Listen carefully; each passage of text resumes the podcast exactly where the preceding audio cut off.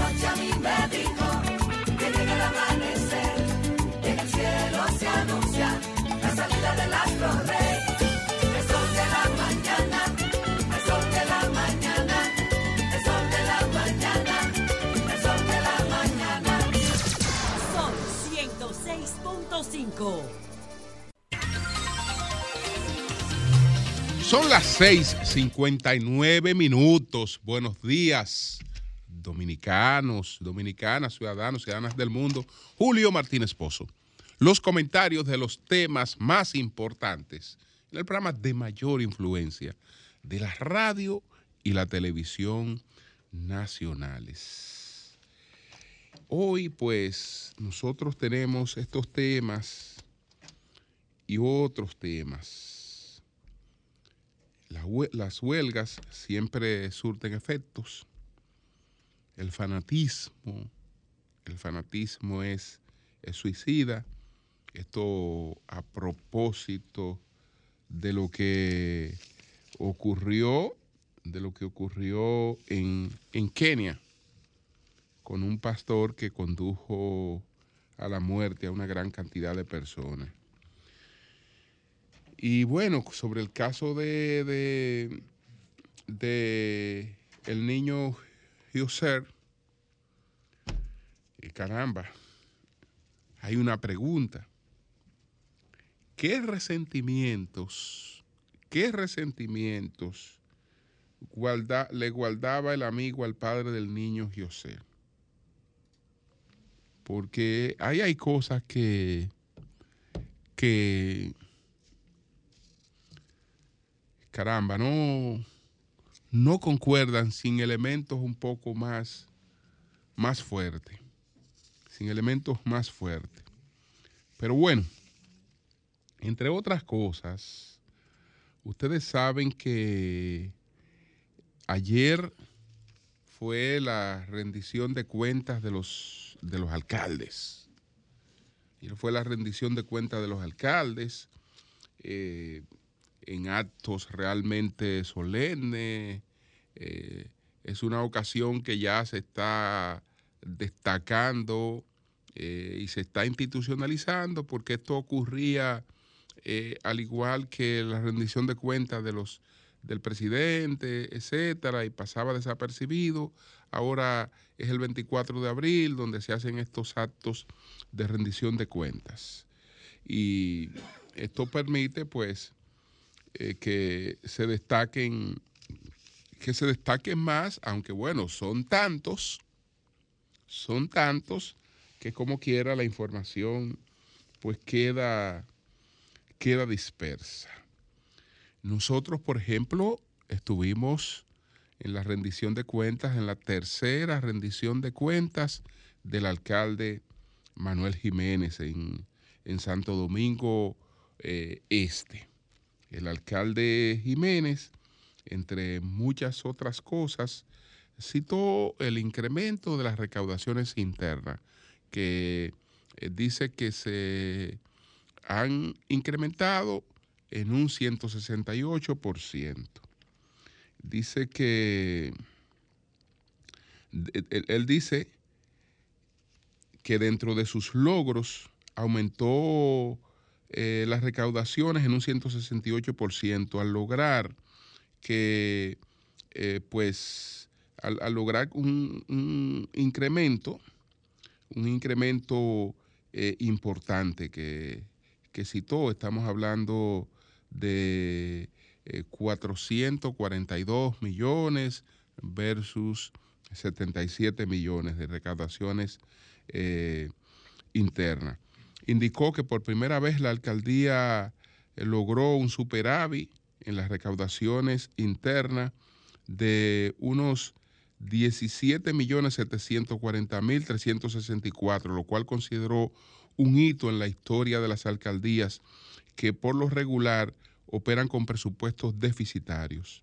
También eh, el, el aumento en designación de mujeres en cargos ejecutivos al pasar de 20% en el 2020 a un 32% en el 2023 y anunció que la meta al final de la gestión es lograr que la mitad de los cargos eh, lo ocupen las mujeres, eh, como eh, pactó la alcaldía con Naciones Unidas. habló del incremento en la flotilla de, vehículos, que encontró nueve vehículos, ahora pues tiene 25 vehículos, etcétera. esto es lo que tiene que ver con, servicios internos de, de la de la alcaldía. Y entonces esta fue, eso es un resumen más o menos de lo que eh, planteó ayer el, alcalde eh, Jiménez, el alcalde de Santo Domingo Norte, Carlos Guzmán, bueno, dice que la alcaldía ha mantenido el municipio limpio, que ha dejado atrás la suciedad, la, eh, la rabalización y reveló que en la actualidad eh, se recoge 2.444.29 eh, toneladas de residuos sólidos a la semana por la puesta en operación de 162 rutas. Él dijo que fueron entregados 14 parques remozados, cuatro, centros comunales, decenas de canchas, estadios deportivos, etcétera e informó que se construyó un total de 13.782 kilómetros de, acera. En relación, por ejemplo, con lo que eh, informó eh, Manuel Jiménez, tengo aquí algunos detalles sobre los trabajos de, de asfaltados que se están realizando esto es el, eh, por parte del, Ministerio de, Obras Públicas en, este municipio. Por ejemplo, en San Luis, en San Luis, eh, Oriente 3, Oriente 2 y, y, La Piña. Ahí se está, se está pues llevando a cabo todo el asfaltado de esa zona. También en San Isidro, en Villa Felicia en estos momentos se está, se está faltando y se han hecho más de 8 kilómetros de calles con acera y con tenes. Esto es eh, el Ministerio de Obras Públicas en Santo Domingo Este, en colaboración con, la alcaldía de, Santo Domingo, de Santo Domingo Este. Bueno, Andújar, que es el alcalde de Santo Domingo Oeste, eh, pues eh, habló de la construcción y reconstrucción de más de 40 obras, el pago de deudas que tenía ese cabildo para 500 millones de pesos como las principales ejecutorias de su gestión. Entre las obras citadas en su discurso de rendición de cuentas, señaló la reubicación del mercado de las pulgas, la construcción del bulevar de los famosos, la reubicación y la construcción de la plaza comercial de los Chivos en Ato Nuevo y la construcción del parque Los Milagros. Él eh, también habló de que reconstruyó los parques Duarte de la Caoba, el parque residencial de Santo Domingo, el parque Iván Guzmán Clan y el parque de los beisbolistas, entre otros, entre otros detalles. La alcaldesa Carolina Mejía, y en ella me detengo un poquito más adelante en un aspecto político que parece que ayer se definió claramente, pues ella eh, pues está, dice que con alegría anuncio que en Navidad de este año 2023 la familia capitaleña podrá celebrar el encendido del árbol de la ciudad en el nuevo paseo marítimo eh, de nuestro icónico malecón entonces que se va a informar eh, que costará, dijo que la alcaldía, eh, eh, bueno, esto costará un trayecto de, lineal de 3 puntos, contará con un trayecto lineal de 3.5 kilómetros y estará próximo a la Cancillería General de la República. también habló de los avances, de todo el remozamiento de la París y de su entorno, que esto, eso está en más de un 65%. Una gran gestión, indiscutiblemente, la de Carolina eh, Mejía, porque ella ha hecho, ha hecho su trabajo eh, con los recursos eh, disponibles, procurando eficiencia, ha cumplido, ha estado cumpliendo con su, con su tarea. Y por eso sus números para continuar como alcaldesa no son nada malos. Sin embargo, sin embargo, ayer su padre dejó las cosas claras. Dejó las cosas claras cuando con su zapato eh, amarillo y su pantalón amarillo eh, salió de ahí vestido como jevito, eh, pues dejó las cosas claras con relación a Carolina. En pocas palabras, Hipólito dijo, búsquense otro o búsquense otra porque mi hija no va. Eso es, eh, eso es lo que se traduce de lo que él dijo, que no fue exactamente eso lo que él dijo. Él lo que dijo es que él como padre y ella han conversado sobre ese tema y que ella cumplió, que ella cumplió con su tarea ahí y que ella ahora tiene que dedicarse a la Secretaría General del PRM. Eso fue lo que Hipólito dijo. Incluso le preguntaron sobre la vicepresidencia, si Carolina iba a aspirar a la vicepresidencia, y dijo, no, no, no, no, no, hay una vicepresidenta de oro, amiga de nosotros, amiga de nosotros que ha hecho un gran papel. Entonces, eh, que, no es, que Carolina esté buscando ni va a, procurar que eh, quiten a Raquel Peña para ponerla a ella. No, no, no, no. Eh, Hipólito resaltó la amistad y el apoyo de ellos a la vicepresidenta y hizo un reconocimiento al trabajo que ella viene realizando. Entonces lo que está claro es que Carolina no va como alcaldesa, que el PRM tiene que buscar un candidato a la alcaldía.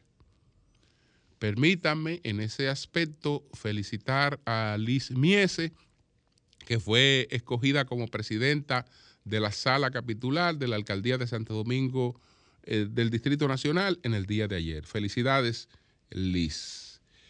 Y bueno, hay necesidad de hablar de la rendición de cuentas en Santiago de los Caballeros de Abel Martínez. Por la alcaldía que Abel Martínez ha hecho en Santiago, por eso es el aspirante presidencial del PLD. Por los reconocimientos que tiene por esa, por esa, por esa alcaldía que ha desarrollado en Santiago, que transformó la alcaldía, que transformó a Santiago. De verdad que Santiago es otro después de, de la gestión que ha hecho Abel Martínez y eso todo el mundo lo reconoce. Y eso, y, eso, y eso está en todos los parámetros, desde los parámetros administrativos, en el posicionamiento donde está el ayuntamiento de, de Santiago, hasta todo lo que tiene que ver con la gestión. Yo creo que eso es un asunto que está claro. Abel Martínez es hoy el aspirante presidencial del Partido de la Liberación Dominicana por el trabajo que ha desempeñado como alcalde de Santiago de los Caballeros, porque por la eficiencia que ha demostrado al frente de la alcaldía de Santiago. Por lo tanto, yo creo que eh, sobra hablar de lo que él dijo ayer en su, en su rendición de cuentas, porque todo el mundo sabe que ahí se ha hecho un gran trabajo en esa alcaldía de Abel Martínez en Santiago de los Caballeros. Entonces, bueno, muchos otros alcaldes, muchos otros alcaldes eh, rindieron su informe. Un saludo para eh, eh, mi hermano, alcalde de, de Rudy González, que presentó las obras que ha hecho en Asua, como ese, ese, ese paseo que está ahora frente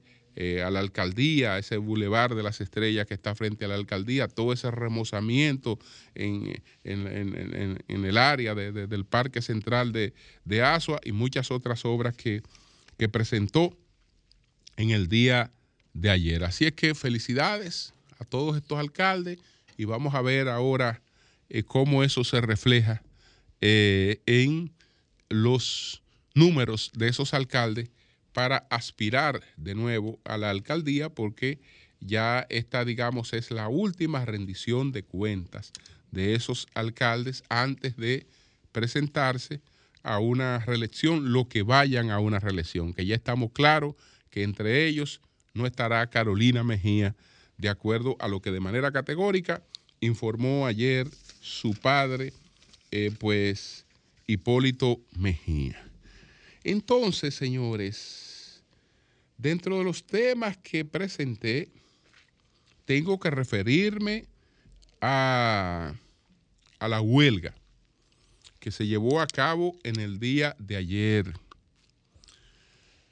Estos movimientos, como esta organización que convocó la huelga de ayer en 14 provincias del Cibao, son una herencia de la poblada que se produjo en abril de 1984. A partir de esas pobladas, de esa poblada, apareció un nuevo sujeto social, hasta entonces, este tipo de protesta eran convocadas por las centrales sindicales. Las centrales sindicales eran las que llamaban a paralización en la República Dominicana. Pero resulta que esa paralización de las centrales sindicales era mal evaluada por los medios de comunicación. Porque eh, se convocaba una paralización de la actividad industrial, por ejemplo, y los medios iban a ver cómo estaba el movimiento en las calles, cómo estaba el movimiento en los barrios, y daban por exitosa las paralizaciones porque eh, el movimiento de la economía informal se frenaba. Y, sin embargo, eh, no creo que aquí que aquí en pocas oportunidades se haya detenido la actividad industrial. Pero después de abril de 1984 eh, se eh, verificó que no era necesaria la participación de las centrales sindicales para llevar a cabo estas huelgas. Que estas huelgas bien la podían llevar los colectivos de organizaciones populares porque en definitiva no eran otra cosa que lo que se produjo en el día de ayer. Eh, paralizaciones en gran medida de la actividad informal. Paralizaciones del flujo de gente en la calle. Que eso se produce de manera natural. No necesariamente por un sentimiento de apoyo a la protesta. Porque díganme si no hay que estar loco para salir de Puerto Plata a Santo Domingo pasando por Navarrete el día que hay una convocatoria huelga. Dígame si no hay que estar loco para coger de Santo Domingo a pasar por Navarrete el día que hay una convocatoria huelga, o por Licey, o por cualquiera de estos pueblos. Entonces, todo el que puede postergar una salida lo va a hacer. Y eso no quiere decir que esa persona esté o no apoyando una huelga. Entonces, eh, igual, pasa, igual pasa con el comercio. Ven acá, y lo que yo me voy a ganar en un día eh, representa el daño que me hacen si me tiran un bombazo para el comercio. Lo que yo me voy a ganar en un día eh, representa que me vayan a herir a mí o a, una de la gente que trabaja conmigo. No, hay convocatoria a huelga, yo no abro. Yo no abro porque eh, además esos tigres me, anotan esa. Esos tigres me anotan esa a mí. Entonces no abro. No abro el comercio. Estoy como comerciante apoyando o no la huelga. No, yo no estoy apoyando. Yo no sé lo que yo estoy apoyando.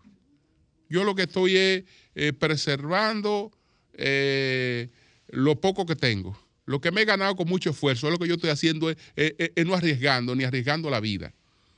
Entonces hay una convocatoria a huelga. Esa convocatoria a huelga de antemano tiene un efecto de paralización. Y ese efecto de paralización se puede, se pueden pretender disminuir o no, pero tienen un efecto de paralización por razones naturales. hay que estar obligado a estar en la calle para salir a la calle cuando hay una convocatoria de huelga. Ahí hay que tener alguna necesidad perentoria. Entonces, eh, lo que eh, se refleja, no sabemos si es una fortaleza del movimiento, si es que se asumen las... No, no, no, no. No sabemos, no, no sabemos exactamente qué es lo que pasa porque no sabemos eh, qué parte de esa paralización obedece realmente a un apoyo a la convocatoria. ¿no? Obedece a otros factores que, que están ahí y que se suman y que se suman a la convocatoria.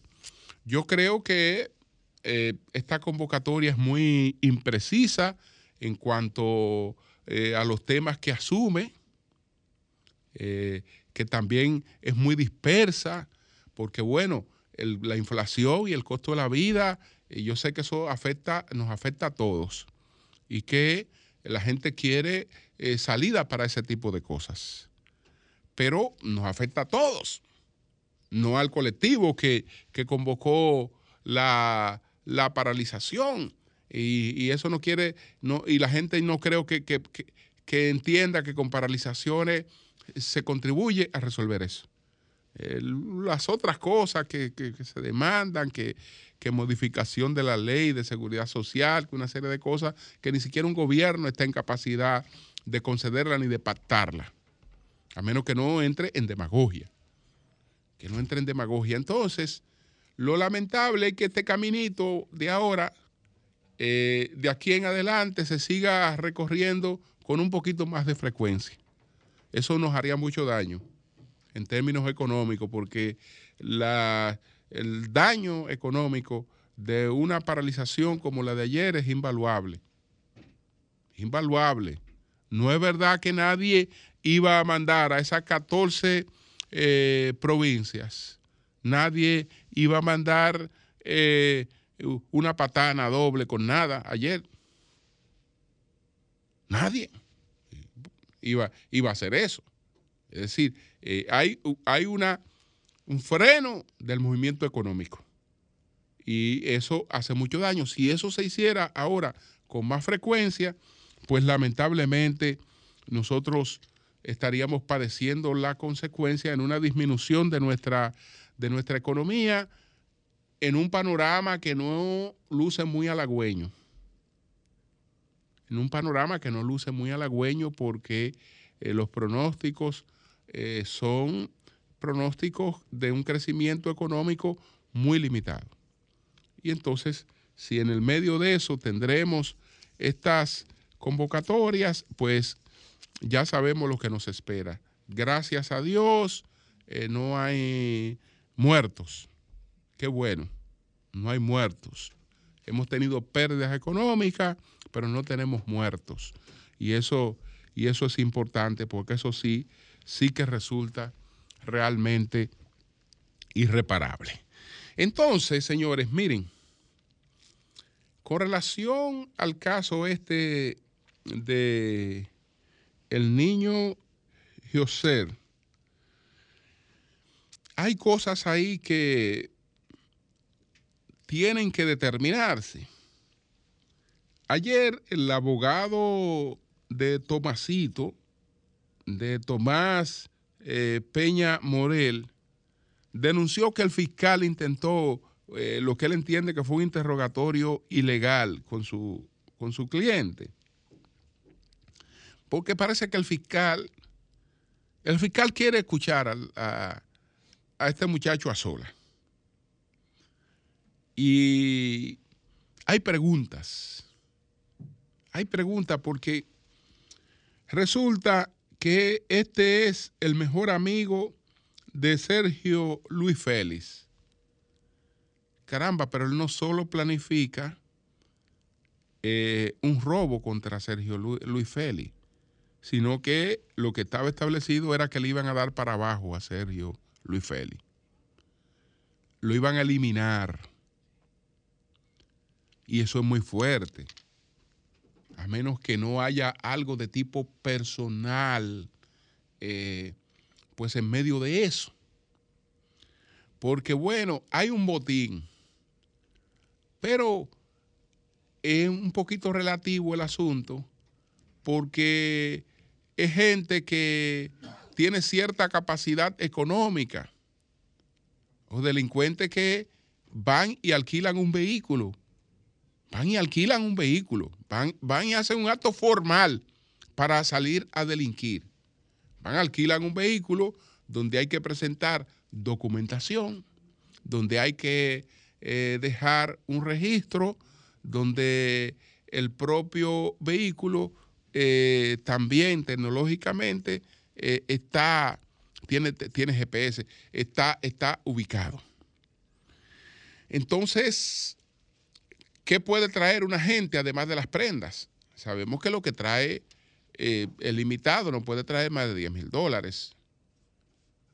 Eh, y tal vez también tiene sus tarjetas, tiene cosas, es decir, no, no, no, requiere de mucho efectivo. No requiere de mucho efectivo. Entonces, el efectivo no se lo van a buscar con las prendas que de él después que lo, después que lo mataran.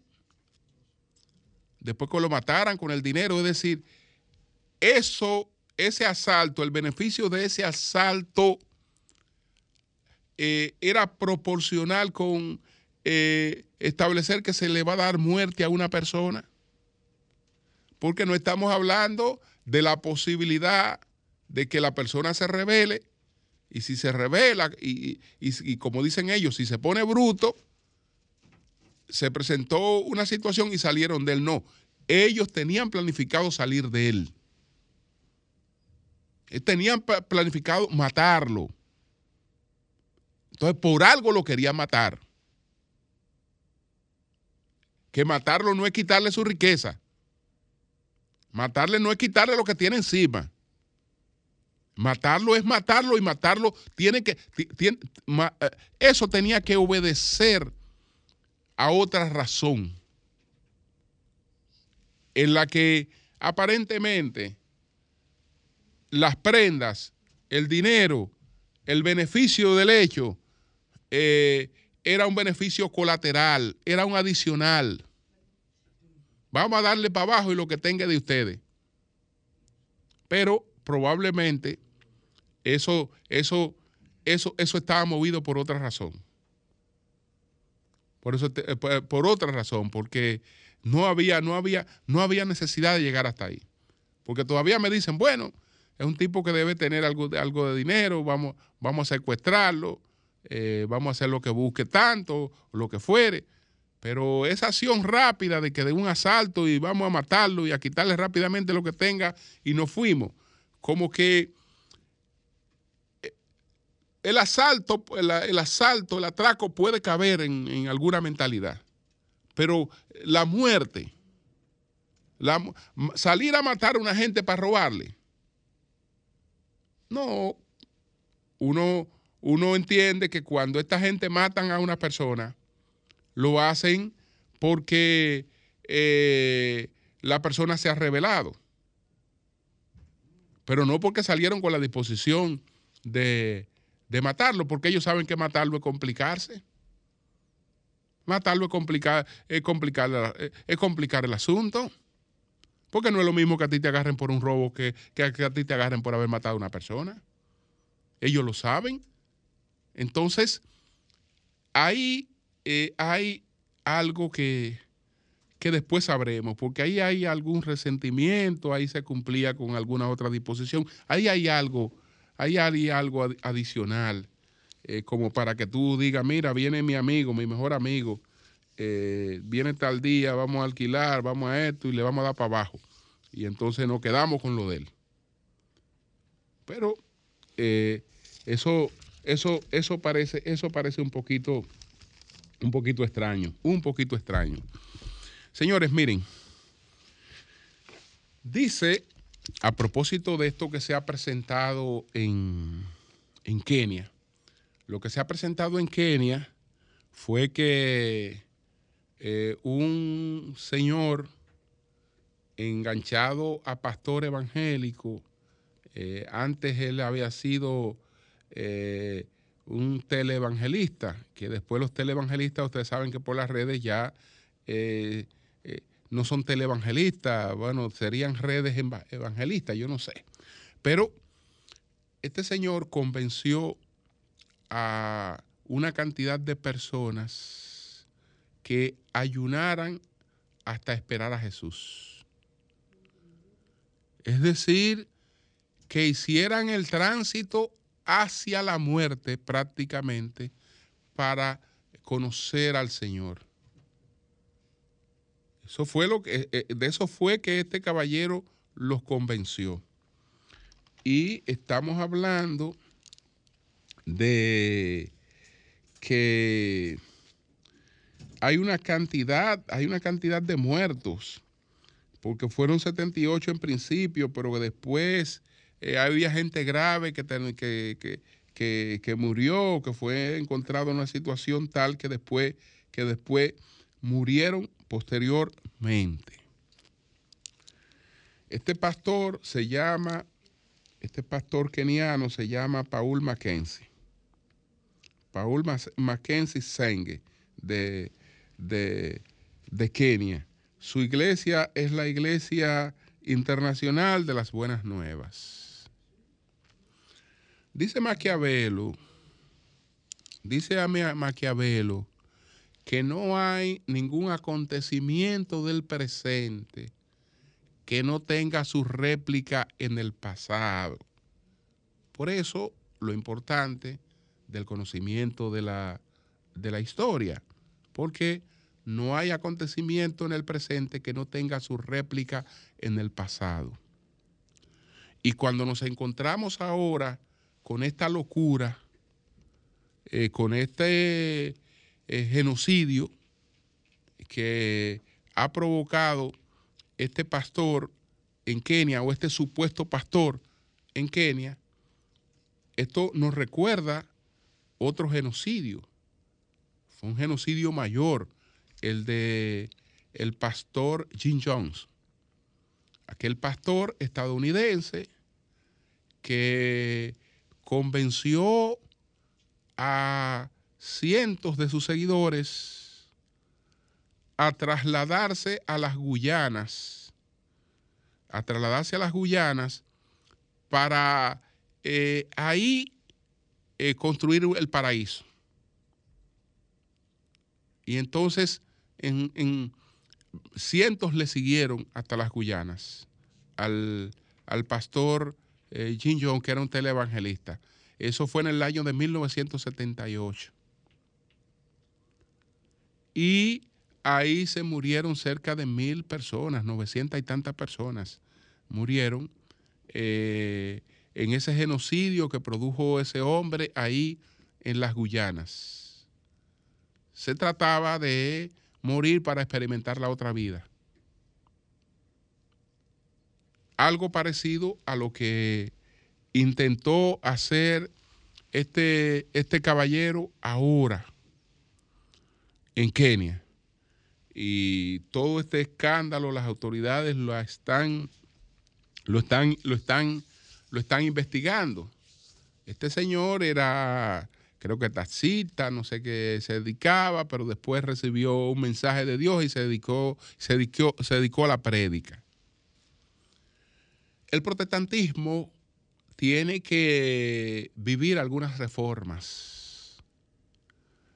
Y a pesar de su dispersión, está en la obligación de ponerse de acuerdo para buscar la forma de certificar a las personas que eh, predican como pastores, por lo menos a los que tienen ese título, ese título, eso, eso, eso debería estar avalado por alguna entidad que dentro de la dispersidad que, tienen ellos, pues tenga unos parámetros comunes a todos para establecer quién puede ponerse a predicar como pastor. Porque no puede ser que cualquier maldito loco amanezca un día diciendo que se cree pastor, empiece, porque el, primero que está convencido, porque estamos hablando de una enajenación mental, El primero que está convencido de la realidad de lo que dice es el que la está predicando. Y entonces que sea capaz de persuadir a una gran cantidad de gente para conducirla al terreno eh, de un terreno criminal como, como este que acabamos de verificar eh, ahora con, con estos casos. Ese señor se va a anotar, más de 100 muertos ahí. Más de 100 muertos se va a anotar porque todavía hay gente que, ha quedado en una condición de, gravedad y gente que queda en condiciones prácticamente irrecuperables. ¿Por qué? Porque eh, él les, convenció de que verían a Jesús. Y lo verían, pues, eh, eh, en un ayuno tan prolongado que eh, culminara con, la presencia de Jesús. Y la gente eh, se dejó persuadir hasta tal extremo que a los que encontraron con vida lo, lo, obligaban a comer y no querían. No querían ingerir ningún tipo de alimento. Y que, que creían que los que habían llegado a salvarlo eran, era el demonio que era el diablo el que había interrumpido eh, pues eh, el proceso en el que ellos se encontraban de, de, ir ante la presencia de Jesús.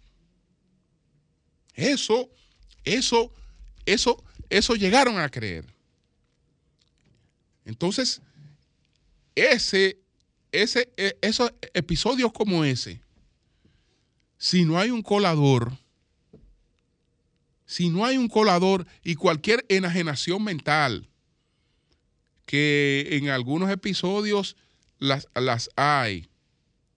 El episodio de este muchacho que, fue eh, a Agora Mall, etcétera, eh, a predicar y que lamentablemente sabe cómo, cómo terminó y que hay una investigación y que hay un procedimiento judicial, pero eh, había un problema ahí eh, de enajenación. En el caso del pastor de Villa Altagracia, que debería estar vivo él y la muchacha. Él y la muchacha deberían estar vivos. Él no era pastor tampoco. Pero él recibió el mensaje. Él recibió el mensaje y él tenía que dedicarse a, llevar la palabra donde sea. Donde sea. Y también eh, convenció a esa jovencita, eh, etcétera, que abandonó sus estudios, su familia y se, y se, y se dedicó con él a la prédica. Miren, eh, lamentablemente, cómo, cómo, cómo terminaron por la inseguridad de esa zona y por la brutal actuación de la policía. Terminaron muertos los dos. Pero, repito, tiene que haber, entre, tiene que haber un, un, un mecanismo que determine quién puede, quién, quién puede ser pastor. ¿Quién puede ser pastor? Porque tiene que, tiene, ah, tienen que haber algunos controles de la mente. Y tienen que haber algunos parámetros, tienen que haber, eh, tiene que haber una ética, tiene que haber unos límites. Porque de lo contrario, eh, esta tragedia eh, nos quedará corta porque nosotros estamos en una etapa de la vida, de la existencia de la humanidad, en la que hay una reafirmación del sentimiento religioso. ¿Por qué? Porque estamos ante una ausencia de, eh, de ideologías. Entonces, todo lo está supliendo en, en estos momentos eh, la religión, absolutamente todo, absolutamente todo. Ese, ese vacío se llena con religión. Y eh, eso es bueno por una parte, porque hay mucha gente que modera su conducta por eso, pero es malo por otra porque hay mucha gente que la conducen al fanatismo por eso, y la conducen a la locura, y la conducen a la muerte por, por eso. Entonces, eh, las iglesias no pueden permanecer indiferentes frente a esa situación. Tienen que buscar mecanismos para tratar de, de evitar eso, como también lo que yo he dicho en el pasado, a que los pastores se crean que ellos son psiquiatras, que se, que se- que se crean que son psiquiatras y se pongan a tratar gente que evidentemente lo que está necesitando es de auxilio profesional y usted le dice que, que se agarre de Dios y que busque a Dios, que con eso va a resolver. Y, y- las propias iglesias han tenido varias muertes. Han tenido varias muertes por esa situación. Pastor, usted no es, usted, usted no es psiquiatra. Usted no es psiquiatra. Es decir, éticamente, respete, respete esa parte. Usted no es psicólogo. Respete esa parte.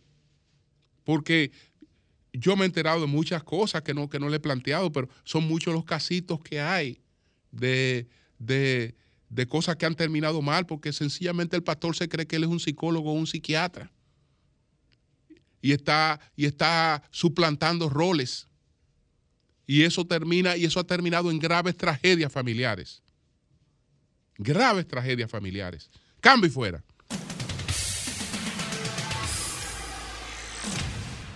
¿Tiene detalles? Tiene una información ahí. Bueno, vamos a ver, vamos a escuchar a Jairo. Buenos días. Adelante. Buenos días, muchas muchas bendiciones a don Julio Martínez Pozo, mi gran amigo, eh, don Pedro Jiménez. ¿Cómo están ustedes? Muchas Gracias, bendiciones. Bien, adelante, Jairo. Mira, mira, don Julio. Eh, tengo la información, atención país, tengo la información de que dirigentes del PRD en el Distrito Nacional, del PRM, perdón, del PRM, están acariciando la idea de proponerle a Orlandito Jorge Villegas una posible candidatura a la alcaldía del Distrito Nacional. Vuelvo y repito, Julio Martínez Pozo, atención país. Dirigentes del PRM en el Distrito Nacional están acariciando la idea de llevar, de proponerle al, al actual diputado, hijo de mi gran amigo ido a destiempo, Orlando Jorge Mera, Orlandito Jorge Villegas, Villegas. una posible Villegas, una posible candidatura a la alcaldía del Distrito Nacional. Recuerda, don Pedro, y recuerda, don Julio, que nosotros fuimos los que dimos la primicia de que le interesaría una posible candidatura a alcalde a René Cabrera hace varios meses. Fuimos los primeros en dar esa primicia, ¿sí o no, don Julio? Sí. Fuimos los primeros en Sol de la Mañana, a donde damos la primicia siempre Mira, tengo que decirte, don Julio, don Pedro, perdón, de que tengo la información también, porque como digo lo otro, también tengo que decir lo otro. Eh, al parecer la candidatura de René no ha aprendido. Y cuando René Cabrera ha llamado a dirigentes de la capital, le dicen a René, usted habló con los dueños de la capital, usted habló con David Collado, usted habló con Yayo Salvatón, usted habló con Wellington Arnaud, usted habló con Alfredo Pacheco, usted habló con Carolina Mejía. Entonces, al parecer, eh, no ha aprendido la candidatura de Nene. Mira. Eh, eh, una, no, no la candidatura, sino una aspiración. eh, Él, él estaba viendo el escenario y no ha aprendido. Dígame, don Pedro. mira, eh, Orlandito, si recibe el apoyo de todas esas personas que tú ha- has hecho mención, que tienen un liderazgo fuerte eh, dentro del PRM en la capital. Son los dueños, son los dueños de, de Capital. pudiera competir. Ahora bien, tendría que salir a trabajar desde ahora porque la alcaldía es como casi una diputación un poquito más extensa, igual que el senador. Hay que hacer compromiso directo, cara a cara, casa por casa con los votantes. No es tan sencillo como me colocaron y aquí estoy. No todo el mundo tiene la suerte de ser Carolina Mejía, no todo el mundo tiene la suerte de ser un David Collado, que hay otros poderes que apoyan y con Sí. una línea te articulan una candidatura. Yo vi una encuesta el fin de semana, vi una encuesta el fin de semana en donde Carolina aparece con un 34%, Rafael Paz con un 18% punto y algo, que es el de todos los precandidatos, después le sigue mi amigo Domingo Contreras, Y eh, Orlandito marca, lo midieron en esa encuesta, anda como por un 4, un 5, como tú bien dices, Neney no marca absolutamente nada porque Neney no tiene un trabajo de campo político que pueda hacerlo, granjearse el apoyo de, la, de los votantes del Distrito Nacional, sobre todo de las estructuras políticas de su partido en inicio y después el de la sociedad. Hoy, si tú mides el escenario y Carolina está fuera, eh, pudieran haber muchas Bien. sorpresas aquí en la capital dominicana. Bueno. Todavía faltan 10 meses. Pacheco marca bien, pero Pacheco no le interesa la plaza. Bueno, pues Jairo, ¿alguna otra información? No, no, decirte que, eh, Esa eh, que posibilidad escena- entonces. Sí, que esta posibilidad se está pensando, don Pedro y don Julio, desde el pasado fin de semana. Bien. Entonces, vamos a darle, yo no tengo, no tengo números porque no me gusta hablar cosas que yo no tengo, no tengo número a mano, pero simplemente la primicia es, atención país, que Orlandito Jorge Mera eh, eh, se estaría postulando a la alcaldía del Distrito Nacional por el PRM. Bien. Buenos días, adelante. Buenos días, buenos días Julio, buenos días Pedro. Adelante. Buenos días. Mire, usted toca un tema que yo vengo en las redes y donde he podido, lo he venido tratando. Mire, el, asesinato en, el asalto del diputado en la Independencia fue en un vehículo rentado. Este caso en un vehículo rentado. Y si usted observa muchos de los videos de los asaltos de uno, dos, tres, cuatro, cinco años para acá, en vehículos nuevos, pero naturalmente ya no lo hacen en motores, lo hacen en ese tipo de vehículos y es de rencar. ¿Qué yo digo, Julio? Hay que buscar la vía de controlar los rencar, porque ¿qué me dice a mí que no hay una vinculación de los rencar? ¿Qué me dice? No, no, no, no, no. No, hombre, no, no, para nada. No, para nada. Para nada, porque es un Para negocio nada. lícito abierto. Nadie, nadie, nadie va a poner un, un vehículo de que para que, para que tú salgas a para atracar saltar ahí. para atrás, para buscar 300 mil pesos. Para buscarse un problema, no. Tú estás loco, no, hombre, imposible, hermano. Buenos días, adelante. Buenos días. Buenos días, Julio. Adelante. Julio, Sí. por ahí, por ahí dicen que el que nunca ha tenido novia no puede hablar de amores. ¿Por qué? Oh, pues, muchísimas pastoras que, que nunca se han casado dando consejos matrimoniales. muchísimos pastores que se han, que se han Sí. divorciado dando consejos matrimoniales. Entonces es, es imposible que una gente que nunca ha tenido novia pueda hablar de amores. Y otra cosa es, para terminar, que hay mucha gente que comete esos errores porque no conocen a Dios. Entonces el que no conoce a Dios a cualquier santo de la rodilla. Bueno, pues gracias. Buenos días, adelante. Buen día, Julio Piña de este lado. Adelante, Saludos Piña. para cada uno de ustedes. Mira, Sí. Peña Gómez decía, el único que acaba con el PRD es el PRD. Sí. Esa acción que yo vi ayer del regidor llorando porque no le eligieron presidente, eso es, de- eso es deprimente, pero también es, hay que llamar la atención, eh, verificar ese, ese tipo de situación, porque lo que está haciendo el PRM de aquí en adelante, porque ellos duran más tiempo en el gobierno sin hacer su desastre, hay que verlo. Yo entiendo que la oposición tiene que aprovechar esta situación y enseñarle al, po- al país que el PRM no debe seguir ahí arriba. Gracias. Gracias a ti. Buenos días, adelante.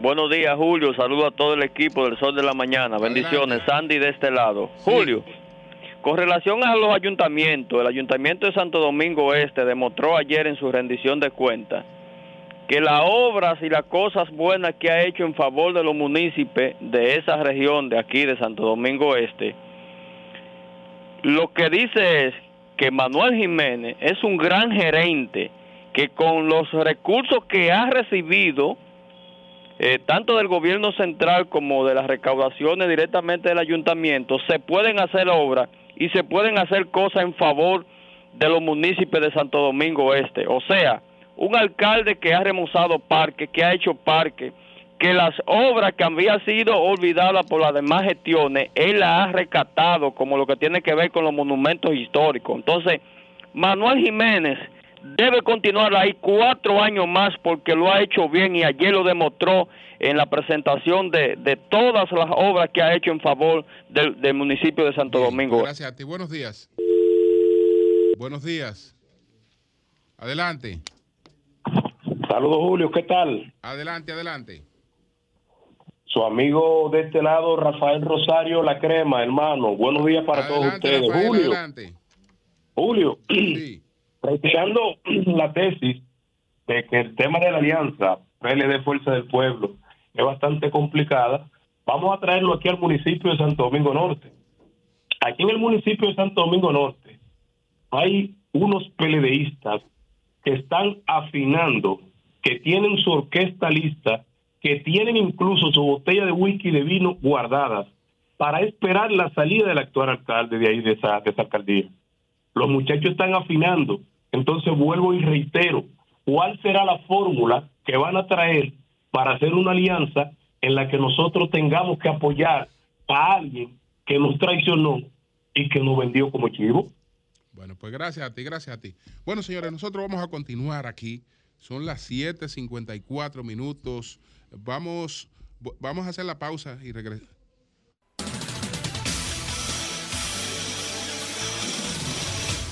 Les tengo una gran noticia. Ya comenzó el cumpleaños Jumbo, la fiesta más grande del ahorro, con miles de ofertas para los yumberos hasta el 30 de abril. También disponible en línea en jumbo.com.do. Cumpleaños Jumbo, lo máximo.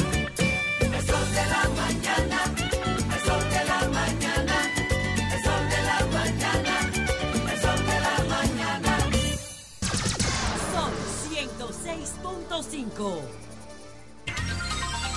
Son las 7:59 minutos. Buenos días, Pedro Jiménez. Adelante. Buenos días, don Julio Martínez Pozo. Buenos días a toda la audiencia de este Sol de la Mañana, a los cibernautas, a los televidentes y a los radio escucha. Bueno, tengo varias informaciones y un comentario ahí que había eh, anunciado en coordinación con María Elena, que hablábamos del tema de qué se hacía para corregir eh, el tema de los desagües y las cañadas y se presentaba que, que habían hecho las autoridades después de aquel viernes 4 de noviembre, creo que fue fatídico para todo el país. Eso lo voy a desarrollar más adelante porque... Que nos sorprendió, pero que no debe sorprendernos No. porque es parte de los efectos del cambio climático. Correcto. Inundaciones urbanas repentinas. Eso es correcto, eso es correctísimo. Eh, un llamado al director del Hospital de Cardiología o al director administrativo. Me han llamado algunas personas con la queja de que se le ha eliminado la comida. La comida era parte del paquete que tenían esos empleados para ayudarlos a paliar el tema de que a veces los ingresos no alcanzan. Entonces, si donde trabajo me facilitan eh, el almuerzo, pues me están ahí ayudando con unos 200 o 300 pesos por día que para una persona que gana 30 mil son muchos, quizás para el que gana 300 no es nada, pero al que gana 10, al que gana 15, sí es muy significativo para él. Yo le quiero hacer el llamado porque he recibido varias, varias quejas en esa dirección para que él haga una investigación a ver si esto es verdad. Eh, hablan de un subdirector que fue que tomó la decisión. Revisen eso, revisen eso porque ese hospital da un servicio extraordinario eh, a las personas que tienen algún tipo de afectación cardíaca. Y eso no se puede manchar con disparate como esto, que al final de cuentas no generan ningún tipo de ahorro ni para el hospital ni para nadie. Eso no impacta en nada más que de manera negativa para esas personas que fueron eh, supuestamente, digo, ¿no? Porque no, no, no, los he visto, solo he recibido la queja, que han sido eh, excluidos de ese tema del almuerzo en el Instituto de Cardiología. Eso por ese lado. Eh, hay un audio que quiero compartirlo para que mi amigo Fellito no crea que es que cuando yo hablo del tema del suministro del agua o mi amigo el ingeniero Salcedo es porque quiero joder la paciencia. No, es que hay un compromiso social, la gente nos llama, hay un problema grave grave en la capital con el suministro de agua en todos los sectores, fruto de la sequía, pero también parece que además de la sequía hay un tema ahí de, de- de- de- coordinación, de administración. Joan, ponme por favor el audio para que nuestros amables televidentes y radio escucha pues estén en contexto de esto. Marieli, buenas noches. ¿Cómo está usted? Mire, la estoy llamando. Le voy a le- para decirle que es una denuncia para que le diga a Pedro que aquí en el ensanche Kennedy el agua no está llegando. Llega los lunes un ratico que uno no puede llenar ni, ni, ni la vasija ni los tanques. Y se va de una vez. Y duran una semana. O sea, la mandan el lunes, duran martes, miércoles, jueves, viernes. Y el viernes en la tardecita es que nos la mandan. Ya usted sabe. Como que estamos aquí pasándola toda. Bueno, ustedes ven que no es que Pedro quiere. Lo que pasa es que la gente, nuestros capitaleños, la gente de todo el país, de fuera del país, entiende que con la responsabilidad que hacemos comunicación aquí en Sol de la Mañana, cualquiera de sus miembros, eh, la gente se le acerca al que más eh, próximo tiene. Y todo el mundo sabe que yo en la capital me muevo bastante en esa circunscripción número 2 y la gente me llama, me habla. A veces uno lo va dejando como ahí archivado esas denuncias para eh, buscar un compás de espera y que las autoridades puedan hacer algo. Repito, repito, yo sé del tema de la sequía. Donde yo vivo nunca se iba el agua. En 15 años que tengo ahí no había pasado lo que estamos pasando ahora. Semanal hay que comprar un camión de agua en casi todas las casas de esos residenciales. Bien, pero a otros lugares le llega el agua. Cuando la casa quiere, abren una llave y llega algo de agua. Yo no recuerdo, en la casa de Lea me dice que no hay agua, eso es por aquí, por los kilómetros. No hay agua en el país completo. En la capital no hay agua en parte. El suministro se redujo a menos de un 5%. O sea, 95% del agua que llegaba no está llegando. Entonces debe haber un mecanismo en donde la CAS administre la poca agua que hay con el tema de la sequía. Tomen eso en consideración, no es una crítica negativa, es simplemente para que ustedes vean cómo anda la situación. Paso a otro tema es el tema de la muerte de los 34 niños que salieron a relucir en la maternidad de los Minas, que se está haciendo una investigación. Se habla de que el agua allí está contaminada y que eso pudo haber sido parte de ese problema. Caso que las autoridades trataron de ocultar, de no hacerlo visible. Pero imagínese usted, en un país de 48 mil kilómetros cuadrados que 36 niños neonatos ni siquiera pudieron llegar a ver tres días la vida, tiene que llamar la atención obligatoriamente de toda la sociedad. Eso es una indignación colectiva en un país eh, medianamente responsable donde las cosas tengan consecuencias, mínimo, mínimo, mínimo era para destituir a todo lo que tenían que ver con el tema de la salud en la República Dominicana. Mínimo. Pero bueno, estamos en otros tiempos y aquí las cosas son del color que me convenga. Pero lo que más me sorprendió ayer, yo veía una rueda de prensa y tengo la nota aquí que hacía el doctor Alvarado. El doctor Alvarado fue director del Servicio Nacional de Salud y ellos hicieron un levantamiento, los médicos de la Fuerza del Pueblo, y ese levantamiento arrojó que en el último, en este periodo de lo que va de año, que no llegamos a un semestre todavía, han muerto por la misma causa 285 niños en diferentes hospitales. Oigan bien, pueblo dominicano, 285 niños han fallecido ahí días después de haber nacido. 285. Entonces yo me pregunto, ellos dan los datos, están aquí, no los voy a leer todos, está en la prensa, búsquenlo. Nadie va a pagar por esto. No va a haber un régimen de consecuencias por esto. 285 niños no le duelen a nadie. 285 niños no le preocupan al presidente de la República. 285 niños no le preocupan y le ocupan al director del Servicio Nacional de Salud, que es quien tiene la responsabilidad de la administración de los hospitales. O sea, eso es una cosa que se puede dejar pasar por alto. Suspender o cancelar a un director de una maternidad que está bien hecho, porque él es el director. Pero señores, por 12 niños, 12 niños, se llevó un ministro de salud. Yo creo que aquí tienen que haber unas consecuencias mayores. Yo creo que la sociedad dominicana, la gente que paga los impuestos, no nos merecemos ese tipo de trato tan excluyente, tan medalaganario de nuestras autoridades. Yo creo que no. Yo creo que hoy debería haber una reunión del presidente de la República con su gabinete de salud. Así como nos reuníamos para el COVID, que había una reunión diaria y por eso logramos combatir y casi erradicar el COVID-19 en República Dominicana, porque se le prestó atención oportuna. Yo creo que con este caso de los neonatos, independientemente de cuál sea la causa, tiene que tener una respuesta, no una excusa de nuestras autoridades, no justificación como ha venido ocurriendo de nuestras autoridades. No, no, no, no. 285 niños muertos en un país de 11 millones de habitantes. No, pero es un escándalo de marca mayor. Pero no pasa nada. Yo escucho la gente afines al gobierno justificando, no negando, porque tú niegas cuando no ha ocurrido. Cuando ha ocurrido, tú justificas. Caramba, eso es una charlatanería. Eso es una irresponsabilidad. Eso es un crimen.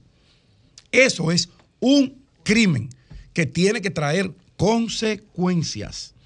Y finalmente, paso a otro tema que tiene que ver con el domingo. El domingo que conecta con toda la historia de eh, la vida en la capital dominicana desde la colonia.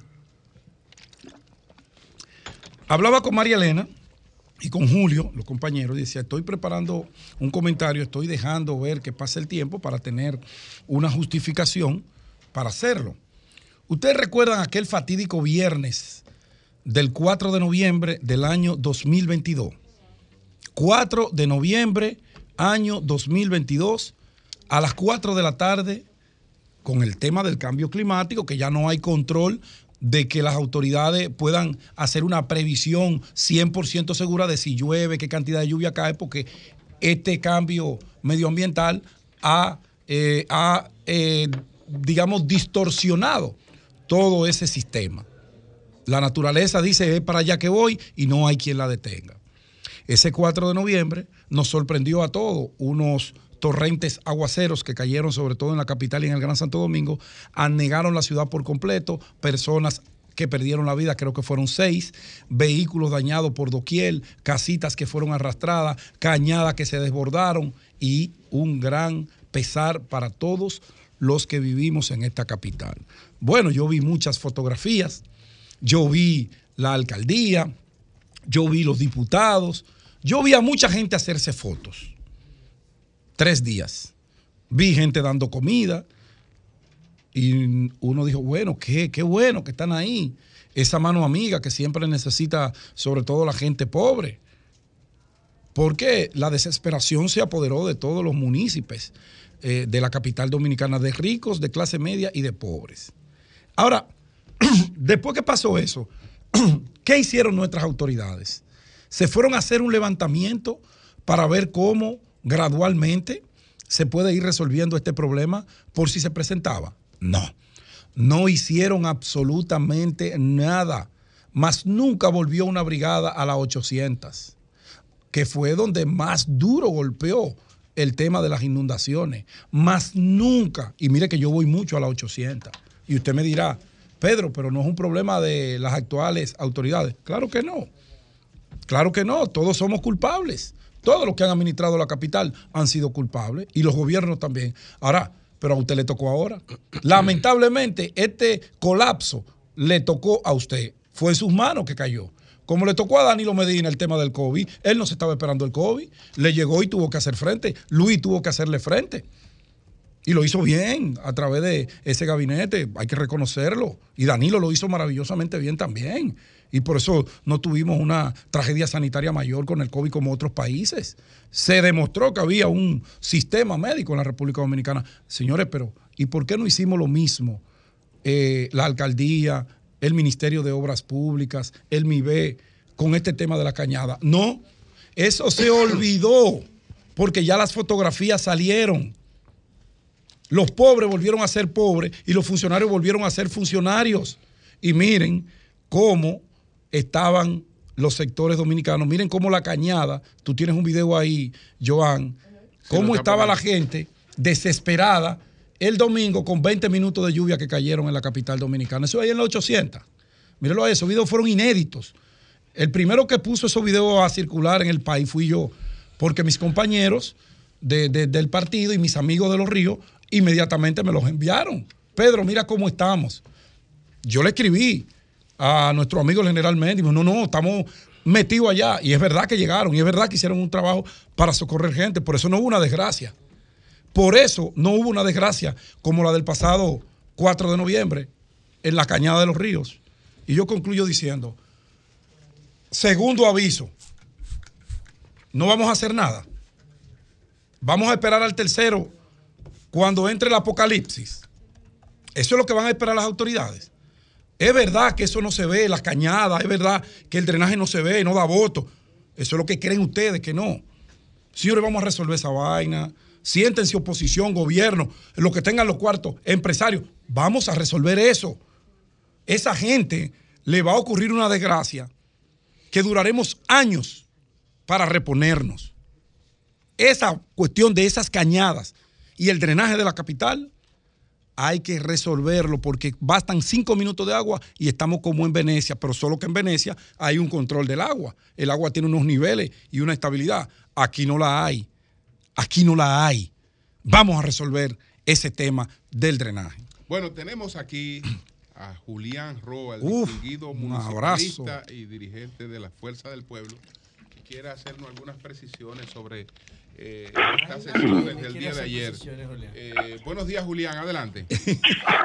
Buenos días, Julio, Pedro, María Elena, Un abrazo, mi Consuelo, amigo. Eury, eh, Jonathan, Virgilio, bueno, buenos días a todos. Sí, igual. Mira, Roa, ese sí es bueno. he estado recibiendo algunas llamadas. Esa es la frase de los picapics. De los picapics. Sí, papá. Sí, papá. He estado recibiendo algunas llamadas del interior, sobre todo de Puerto Plata, de amigos regidores y esas cosas, que me han consultado sobre el tema de los actos del el día de ayer.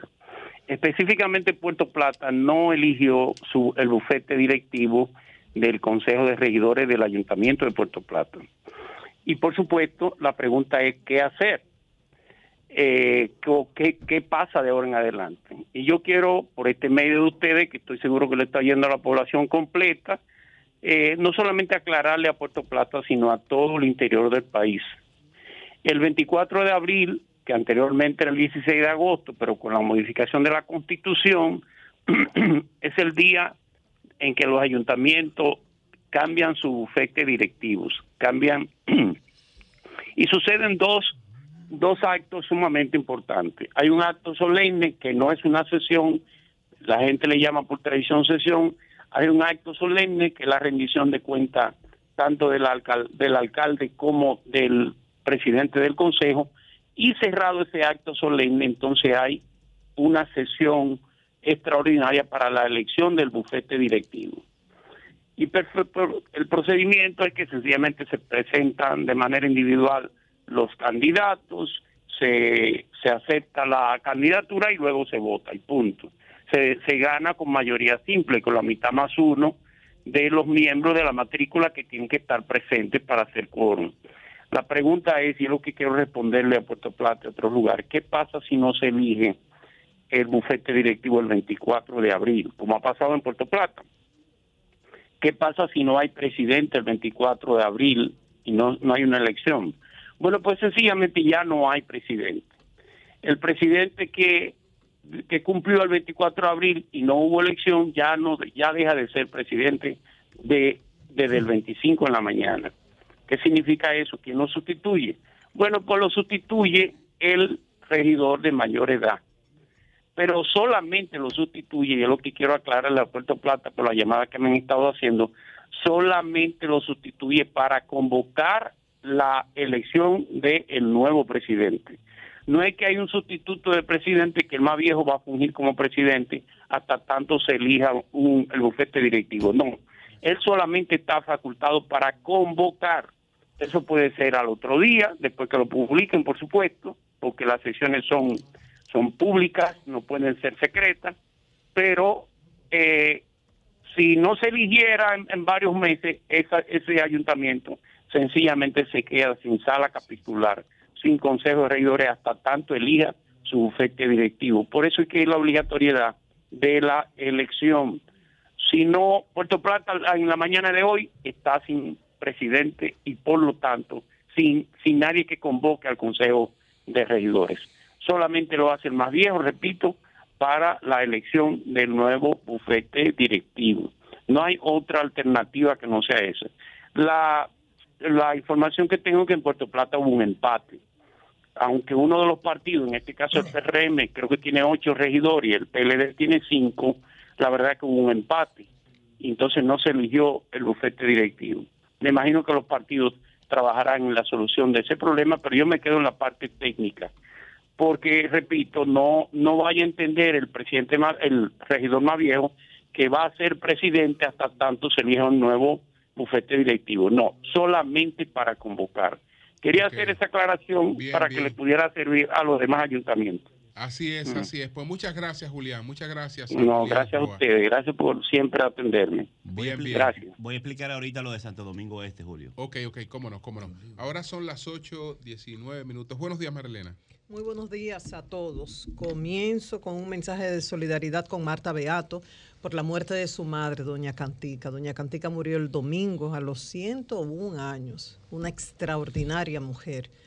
Y 101, wow, eso. No, se, eso no se llora, eso se agradece. ¿eh? Bueno, así mismo, mucha gratitud tiene Eso se Marta. Grisel y sus demás hijos y los nietos, que voy a mencionar solo a los que más conozco, a los hermanos Iván, Marco y Franco.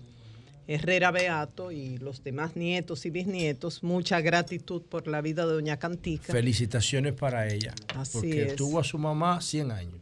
Y una mujer Eso no muy logra activa, todo el mundo. salvo los últimos meses que ya estuvo en cama y con todas las complicaciones.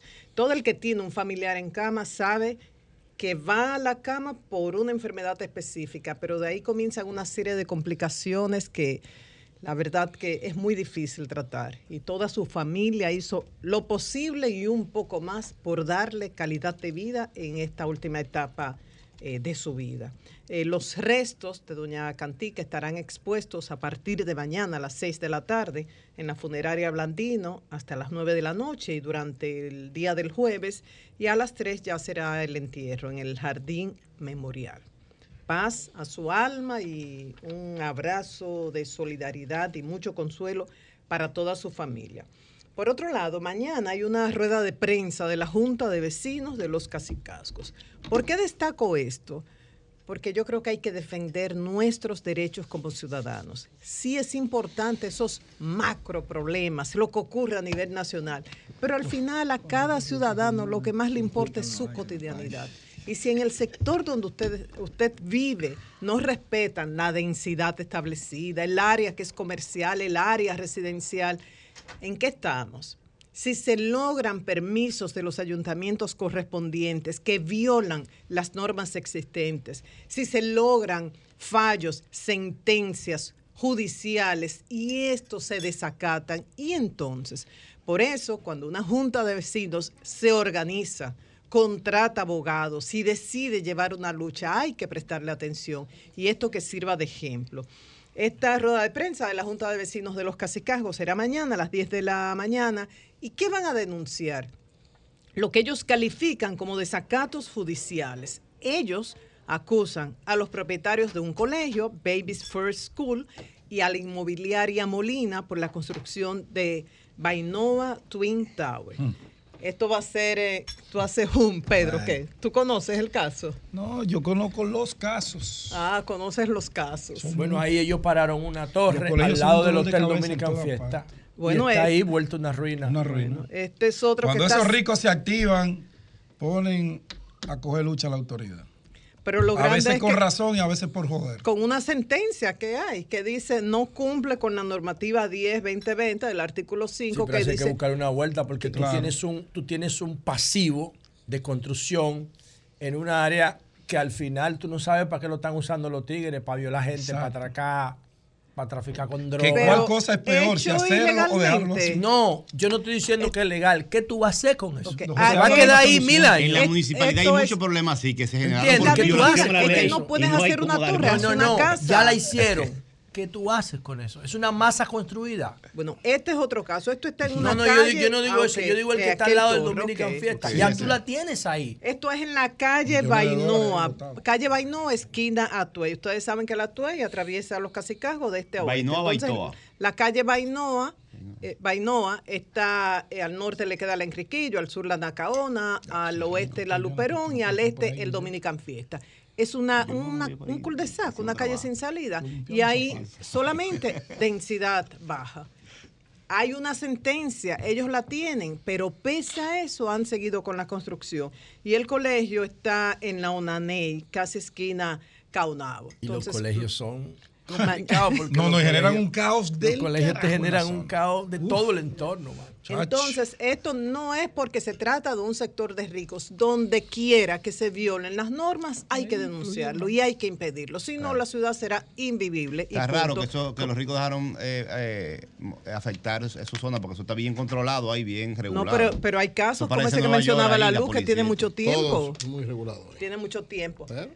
Por otro lado, ustedes saben que el sábado 22 de abril se celebró el Día Mundial Sí, de la Tierra. Entonces, el ministro Miguel Seara Hatton celebró un encuentro con representantes del ministerio a nivel nacional, los encargados de las direcciones provisionales, y destacó que el ministerio va a fortalecer las labores de protección de los recursos naturales en todas las provincias. Dice que el apoyo económico y logístico para las direcciones provinciales ha aumentado, que se están haciendo esfuerzos para fortalecer estas instituciones a nivel provincial con más técnicos y profesionales especializados en las diferentes áreas y retó a todos a, salvar los obstáculos y a enfrentar los desafíos. Les dijo a los presentes, a ustedes no los van a valorar por ser complacientes, a ustedes los van a valorar por cumplir con su trabajo. Y ahí presentó a la nueva directora de jurídica. Fue cambiado, el que ocupaba esa posición hasta el momento es Sheimer Adames Torres y fue sustituido por Ana Patricia Osers Jerónimo, quien ocupaba la Dirección de Regulaciones Ambientales. Ella está especializada en Derecho Administrativo. Este cambio de la dirección jurídica se hace en momentos en que muchas decisiones son cuestionadas. Los ambientalistas dicen que se ha permitido una serie de obras sin el correspondiente estudio y permiso de impacto ambiental. También el viceministro de Áreas Protegidas, Federico Franco, tomó una licencia por temas de salud y al frente de comunicaciones está Panqui Corsino, que hasta hace poco estuvo en la Procuraduría. Panqui es un reconocido profesional del periodismo, de la investigación, eh, de las co- comunicaciones corporativas y ha, ha sido editor y periodista investigador en medios importantes. Ha estado en el Listín, El Caribe, Hoy, Diario Libre, eh, Acento, Siete Días, El Dinero, entre otros. Y además es un hombre conocedor y apasionado y comprometido con los temas de medio ambiente. Panky, ahí, ahí, ahí. O sea que no tenemos la menor duda de pese al gran reto que tiene, porque llegan momentos muy difíciles para el ministerio, no tenemos la menor duda de que hará un buen trabajo. Ese es un militante del medio ambiente y pocos periodistas de República Dominicana estudian en el terreno y conocen la realidad medioambiental del país como él. Además que es uno de los más rigurosos que he conocido en toda mi vida, Panky Corsino. que cuenta con el apoyo personal de María Elena, de Sol de la Mañana, para divulgar lo que sea importante para el ministerio y por ende para el país, y también siempre con mi posición crítica, esté quien esté en el ministerio y esté quien esté al frente del gobierno. A propósito del Día de la Tierra, permiten, permítanme compartir estos mensajes tan claros de la coalición para la defensa de las áreas protegidas. Ustedes saben que ese día, bueno, muchísimos mensajes. Feliz Día de la Tierra. Y la coalición se preguntaba, feliz Día de la Tierra. Feliz estaré cuando las, áreas protegidas dejen de ser papel. Feliz Día de la Tierra, feliz estaré cuando las áreas protegidas tengan todo el personal y recursos para ser manejados dictamente, cuando se detenga el secuestro de agua de nuestras cuencas para siembras ilegales en parques nacionales, cuando dejen de talar, quemar y secar manglares para hacer hoteles ilegales y agricultura, cuando contemos con los recursos para prevenir los incendios forestales provocados, cuando dejen de crecer títulos fraudulentos para los terrenos en áreas protegidas. Me parece que son mensajes muy claros, oportunos y apegados a lo que está ocurriendo. A propósito de eso, ¿en qué está el caso de Bocanje? Ya ustedes saben la denuncia que hizo la propia coalición, luego la defensa que hizo Sigmund Freud, que dice esto no tiene nada que ver con el fideicomiso Pedernales,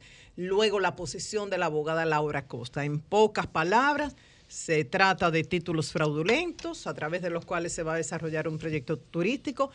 El gobierno mantiene una litis, no se pueden reconocer estos títulos y ahora, ¿qué va a pasar? La noticia es que se siguen emitiendo títulos. Miren, aquí yo tengo un ejemplo.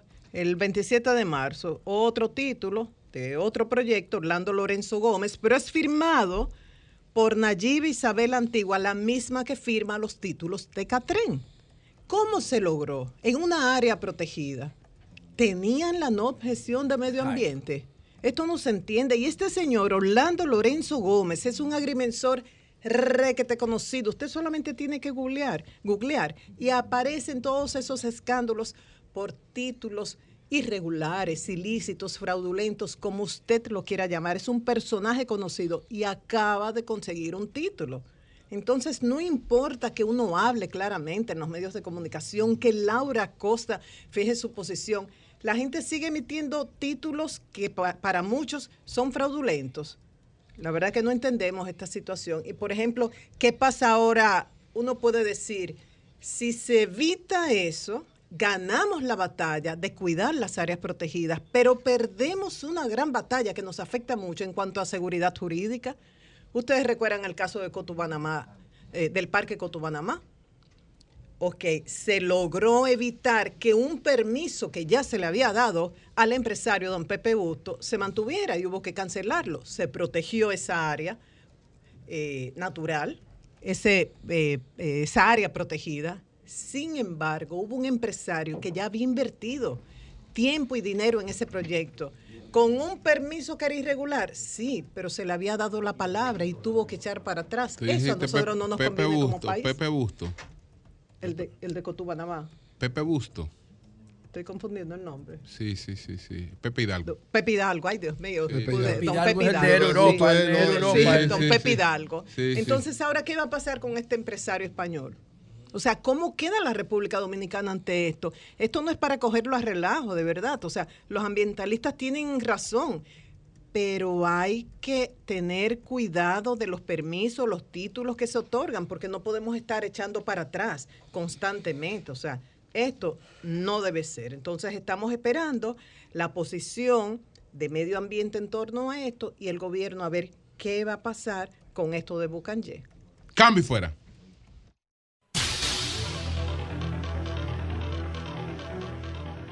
Para cocinar rápido y sabroso, bacalao de mar es lo que necesitas. No hay que hervirlo, no hay que limpiarlo, no hay que desalarlo. Está listo para cocinar. Abre tu lata de bacalao de mar, ponle tu sazón y está listo para servir en tu mesa. Bacalao de mar, listo para cocinar. De la mañana,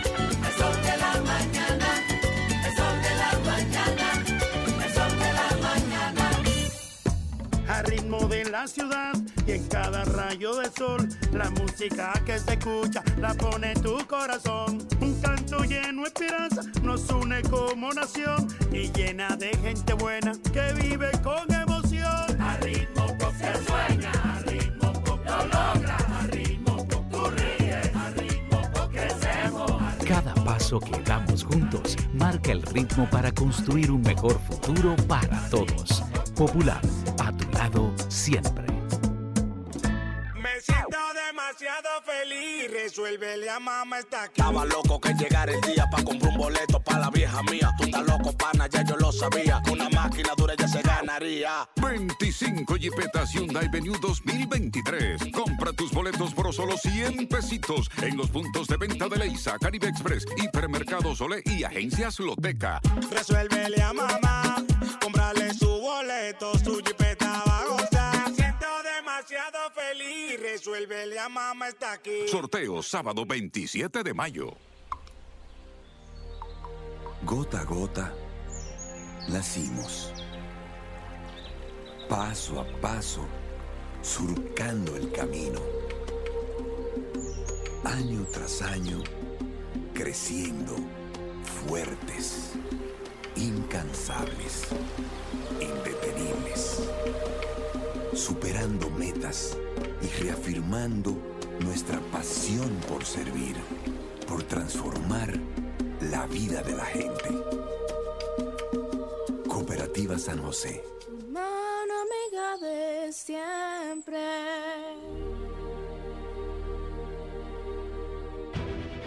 Sol 106.5, la más interactiva. Una emisora RCC Miria. Las grandes obras de transporte masivo que estamos realizando en Santo Domingo se está trabajando en el proyecto de duplicar la capacidad de la línea 1 del metro que estará lista a mediados de este año y de la extensión de la línea 2C a los Alcarrizos que estará finalizada en el próximo año 2024. Construir más obras con menos recursos. Esto es cambio. Sigamos haciendo patria. ¡Que viva la República Dominicana! Y que Dios los bendiga a todos y a todas.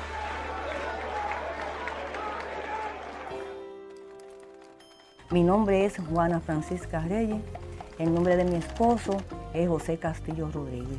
Tenemos 48 años juntos.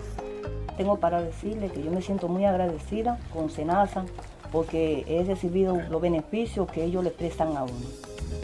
Cuando me llega el turno mío, le cogen medidas, lo pesan y así sucesivamente toman la presión, que evalúan a uno completamente. Me siento demasiado bien, bien de verdad. Estoy aumentando de libra casi todos los meses. Déjeme decir, pues yo sí tengo palabras para decir, porque soy vocera de eso. Yo me pongo y le digo a la gente que el mejor seguro que hay es el seguro de Senasa. Senasa, nuestro compromiso es tu salud. La noche a mí me dijo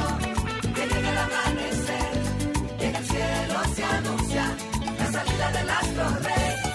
El sol de la mañana, el sol de la mañana, el sol de la mañana, el sol de la mañana. Sol 106.5. Bueno, señores, sabemos que el querido amigo Rudy González está en una situación delicada Ah, de sí. salud. Se practicó un cateterismo el pasado viernes en Sedimá y ahí apareció con obstrucciones en las arterias eh, y eh, va a ser sometido a una operación de corazón abierto mañana. El doctor Mella, que ha estado coordinando toda la actividad del equipo médico, que estará a cargo de esta cirugía y ha estado con la familia de Rudy, eh, pues dando seguimiento a todo esto. Lo tenemos aquí en la línea telefónica. Doctor, ¿cómo está usted? Buenos días, ¿cómo está, mijo? Bueno, pues estamos bien, doctor, eh, y deseando conocer cuál es la situación hasta ahora del querido amigo Rudy González.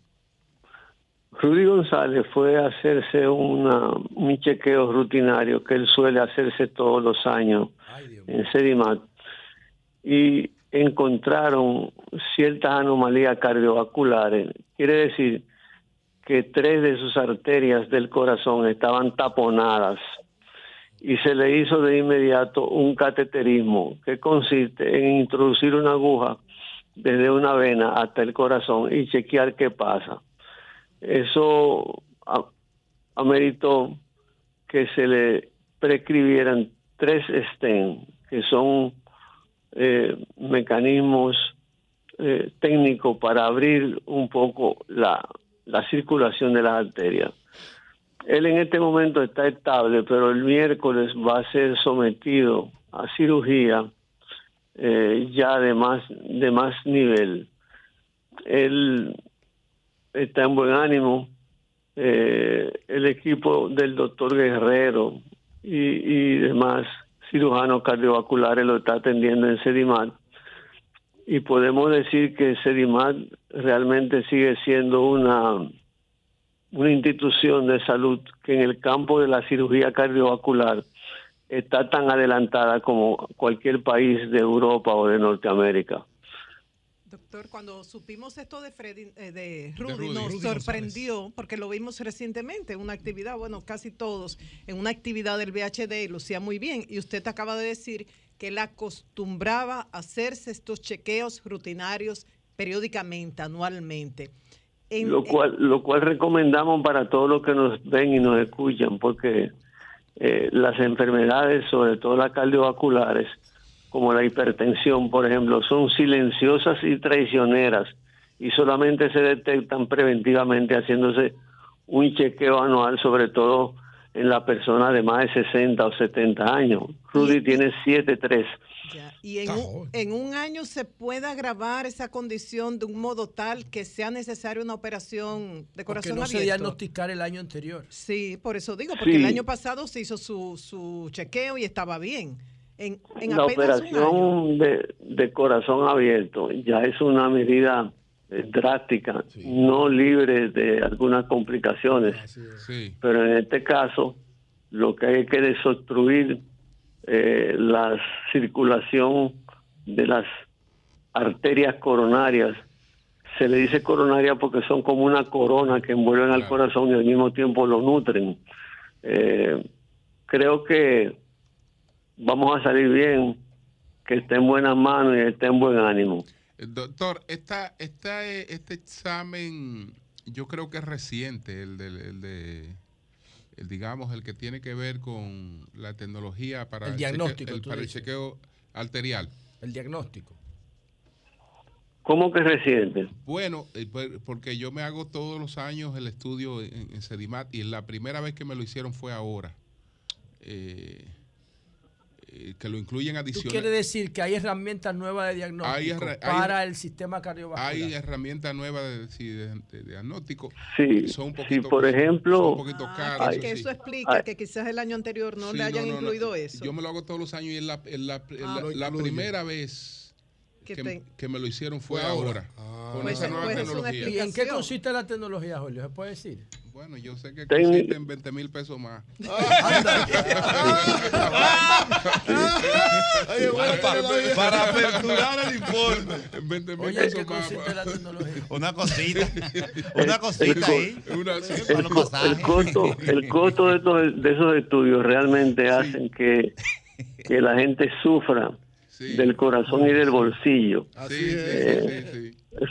Realmente hay lo que se llama el TAC coronario, que consiste en inyectar medios de contraste y se hace lo que lo que sería una tomografía específica de la circulación intracardíaca con medios de contraste. La ciencia Ya ese es un estudio más completo que no suele hacerse en los chequeos rutinarios anuales que debemos hacernos todos.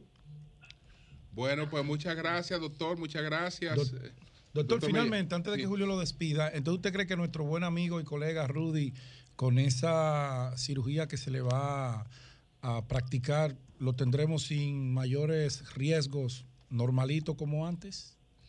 Sí, sí, yo creo que sí, él está un poco en sobrepeso, eh, pero está en buen ánimo. Eh, realmente nosotros somos parte de una tertulia sabatina que se ha reunido por los últimos 20 años. Sí, así es. Y, en- y entonces eh, el grupo, siendo yo médico, me nombró como vocero, aunque lo, Georgie Rodríguez, Jesús Félix Iglesias y los demás son también voceros alternos. Ahí, y ahí- tenemos ahí usted tiene que una- tener un par de geriatras también, doctor, en esa pero porque ven usted ha mencionado unos nombres ahí. Sí, está sí, sí. pasando, Pedro? No, pero es verdad. Bueno. Ajá. Rudy no aparenta esa edad que dijo el Rudy no, doctor pero di otro ¿eh? nombre ahí, ponte a googlear. No, Doctor, ¿y eh, apareció la sangre para Rudy? eh, nos falta una pinta todavía esta mañana, pero nosotros confiamos que con los contactos y aprovecho este medio tan difundido y tan escuchado para que se acerquen donantes del tipo B positivo. O sea que ese es un verdadero drama, la sangre. Y fíjese que este problema de la sangre y la donación y la compra eh, ataca a ricos y a pobres, a marginales y a gente que tiene dinero. O sea que volvemos al tema de la necesidad de tener bancos de sangre siempre listos, sangre fresca. Bien, pues muchas gracias, muchas gracias al doctor Mella. Muchas Cómo gracias. no, cómo no, salud. Muchas gracias. Ay, Excúsame, doctor. Son las 8.43 minutos. Buenos días, José. Adelante. Bueno, gracias Julio y gracias al doctor Mella por, por informarnos sobre la salud de nuestro amigo Rudy González. Ojalá que supere todo esto. Es una, es una operación que aquí se maneja muy bien en el país y él debe tener los mejores médicos alrededor. Los hay muy buenos, hay tecnología, hay alojamiento con la infraestructura necesaria. Yo pienso que después de esto lo que él tiene que hacer es cuidarse, ¿no? El sobrepeso que el sobrepeso lo mata. Ya que Rudy es una persona muy, muy, muy querida. Yo sé que personas como Eury y otros moverán sus contactos es, para que comiencen las cadenas de oración. Desde ya No, no, no, no. Lo que tienen es que bien. lo que tienen es que apostar a la ciencia y buscar No, la no, no, sangre. oración y ciencia. Pregúntale a Julio de lo que dijo de África esta mañana. Ah, sí, José, tú tienes que hablar de eso. de- Ahora, ahora bien, aprovechar a los, los periodistas. brevemente. todo aquel que tiene una, un oficio, un trabajo que es sentado, sedentario, eh, tiene un alto riesgo de padecer todas estas Tienen que enfermedades. caminar, ir Los al periodistas son los primeros. Son muchas horas sentados. Sí, no, yo vayan al gimnasio, coman sano. Camioneros. Ay, E introducir actividad en la cotidianidad. Que Por ejemplo, muevas. acá no tomen el ascensor, suban las escaleras. Se mueren. ¿Cómo que se Eso mueve? es gradual. Bueno, adelante, José. Ah, pues tú lo vas a matar de una vez de un tallazo. Eso es gradual. Bueno, ¿Y señores, llovita? lo que sí yo sé, lo que sí yo sé. Es que en el 2019, antes de que empezara la pandemia, yo introduje un proyecto en la Cámara de Diputados que se llama Banco de Sangre Electrónico. Y no hay ninguna razón por la cual haya que estar eh, saliendo a buscar sangre cuando hay una emergencia sanguínea. ¿Por qué? Porque en nuestra cédula están todos los tipos de sangre que se pueden actualizar para mayor especificidad y si hacemos una, un macheo entre el registro civil y los inventarios de sangre del país mediante software específicos, nosotros podemos tener un inventario y para que ese inventario aumente y mantenga la disponibilidad de la sangre, creamos un programa preferencial para donantes, porque la ley dice que no se puede comprar ni vender sangre. Comprar, o sea, no, las personas no pueden vender sangre, ¿no? Los donantes tienen que tener ciertos requerimientos. Y creamos un programa preferencial para donantes donde van a servir a recibir servicios especiales del sector público y privado para que se motiven, basado todo lo que hacemos en el conductismo, que así es que funciona nuestro cerebro. Que los donantes reciban estímulos para donar, pero no van a donar todo lo que quieran, van a donar los que diga el software que, se que necesitan donar porque esté bajando su inventario, su disponibilidad. Eso está ahí en el Congreso. Lo he dicho mil veces, no lo entienden. Y cuando veo a una gente pidiendo sangre me da pena. Porque yo sé que eso se pudo haber resolvido hace, resuelto hace cuatro o cinco años. El proyecto está ahí, si alguien lo quiere retomar, que lo retome. Entonces, señores, miren, quiero enfocarme en varias cosas. Ah, mañana voy a hablar de la, del último producto de Apple que va a cambiarlo todo en materia de, de intermediación financiera. Señores, Apple sacó un producto junto a Goldman Sachs mediante el cual van a ofrecer una tasa que está compitiendo con la Reserva Federal. 4.25% de interés ofreciendo Apple. 4.25, la media de intermediación para, para, para tasa de interés en, en Estados Unidos por ahorro es de 0.5. 0.5 Apple está ofreciendo una tasa de 4.25 para captar dinero líquido y financiar las fintech y todas las, las actividades de ellos, las fintech que están buscando dinero después de la quiebra de los bancos como Signature y ese tipo de, de- instituciones. Entonces, eh, es para solamente para los que viven en Estados Unidos, pero es una cosa increíble lo que está haciendo esta empresa y mucha gente de clase media que pueda tener una cuenta en Estados Unidos puede beneficiarse de eso. Todavía las de la Reserva Federal son un poquito más ligeras, más altas, pero lo de Apple no tiene precedentes en la banca y es hasta 250 mil dólares, porque cada cuenta de esa de Apple tiene un seguro de garantía por las autoridades eh, norteamericanas. Entonces, yo quería concentrarme en varias cosas. Primero, agradecer al Ayuntamiento de Santo Domingo Este, en la persona de Jonathan Liriano, que nos recibieran ayer para la rendición de cuentas de Manuel Jiménez. Perdón, Ah. José. Me llama la colega Yaciri Sánchez, que el diputado Gendry de San Francisco de Macorís va a donar las dos pintas que faltan para que Excelente. la cirugía de nuestro amigo y colega Rudy. Pero él la haya- tiene, la sangre. Sí, sí, sí. Él, él Él que tiene ese mismo tipo de sangre. Sí, sí. Él, tiene eso. Entonces aquí ella me está mandando el teléfono eh, para que te comunique con el doctor Lea y le vamos a enviar este teléfono para que la familia ya sepa que eso está resuelto. Bien. Que el diputado Yandri de San Francisco de Macorís bien, va a donar esas dos pintas de sangre faltantes. Entonces, señores, miren, Gracias, José. eh, no tuvimos la oportunidad de entrevistar a, a Manuel Jiménez porque ahí mismo vino la- el tema, nada más se le hicieron un par de preguntitas. Pero lo vamos a traer la otra semana. Sí, vamos a Ah, traerlo, bueno. Sí, pero eh, lo importante de- del poder municipal que eh, es que ayer se cumplía un aniversario más de la, de la fundación del primer ayuntamiento en América, señores, 1496, dos años después de los españoles haber conquistado eh, América, ya estaban creando un ayuntamiento. Y, entonces oigan lo que voy a decir a eso. ¿En qué se parecen los ayuntamientos a la Universidad Autónoma de Santo Domingo? El ayuntamiento fue creado en 1494 o 1496, creo que en el 1494. Y la UAS fue creada en 1538, como 40 años después. Y tanto la UAS como los ayuntamientos son dos de las instituciones más obsoletas de la República Dominicana, más atrasadas, menos aprovechadas. ¿Por qué ustedes creen que Carolina no quiere seguir ahí? ¿Es solamente por el tema político electoral? No, es porque los ayuntamientos no tienen ningún respeto de parte del Estado. El ayuntamiento debe ser la base, es la institución más cercana al representado, al votante, a la comunidad. Y, y no le transfieren los recursos necesarios, ni le dan el respeto, ni le prestan la importancia. Y por eso tú ves que en los guandules, en los guandules agarran una muchachita, Carla, de 17 años, pan y la matan a tiro y después la policía va y mató a los dos menores que la mataron a ella. Y ahí cierran el capítulo. No es que ahí no se esté expresando el Estado de Derecho. Porque el ayuntamiento se debilita cuando sale de la burbuja. Se debilita cuando sale de la burbuja. No tiene recursos. Y el gobierno lo concentra todo. Yo no sé para qué lo concentra todo el gobierno. El gobierno debería hacer un rol más de fiscalización, de asumir los grandes temas nacionales, pero en realidad la administración del Estado, del territorio, debería transferírsele a los ayuntamientos. Debiera transferírsele porque ellos son los que están más cerca de la población. Por eso mi modelo se llama seguridad perimetral. Porque estoy tratando de descentralizar al máximo el poder. Hasta un nivel de un perímetro que pudieran ser cuatro calles o 40, dependiendo del diagnóstico.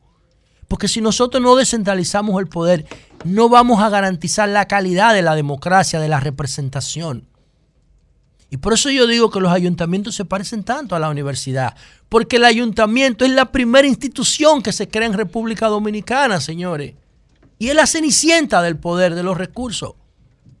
Y los partidos no entienden esta vaina. Y todo se limita a quién ganó la presidencia de la sala capitular, que si se respetó la regla de oro, que es un disparate toda esa mierda.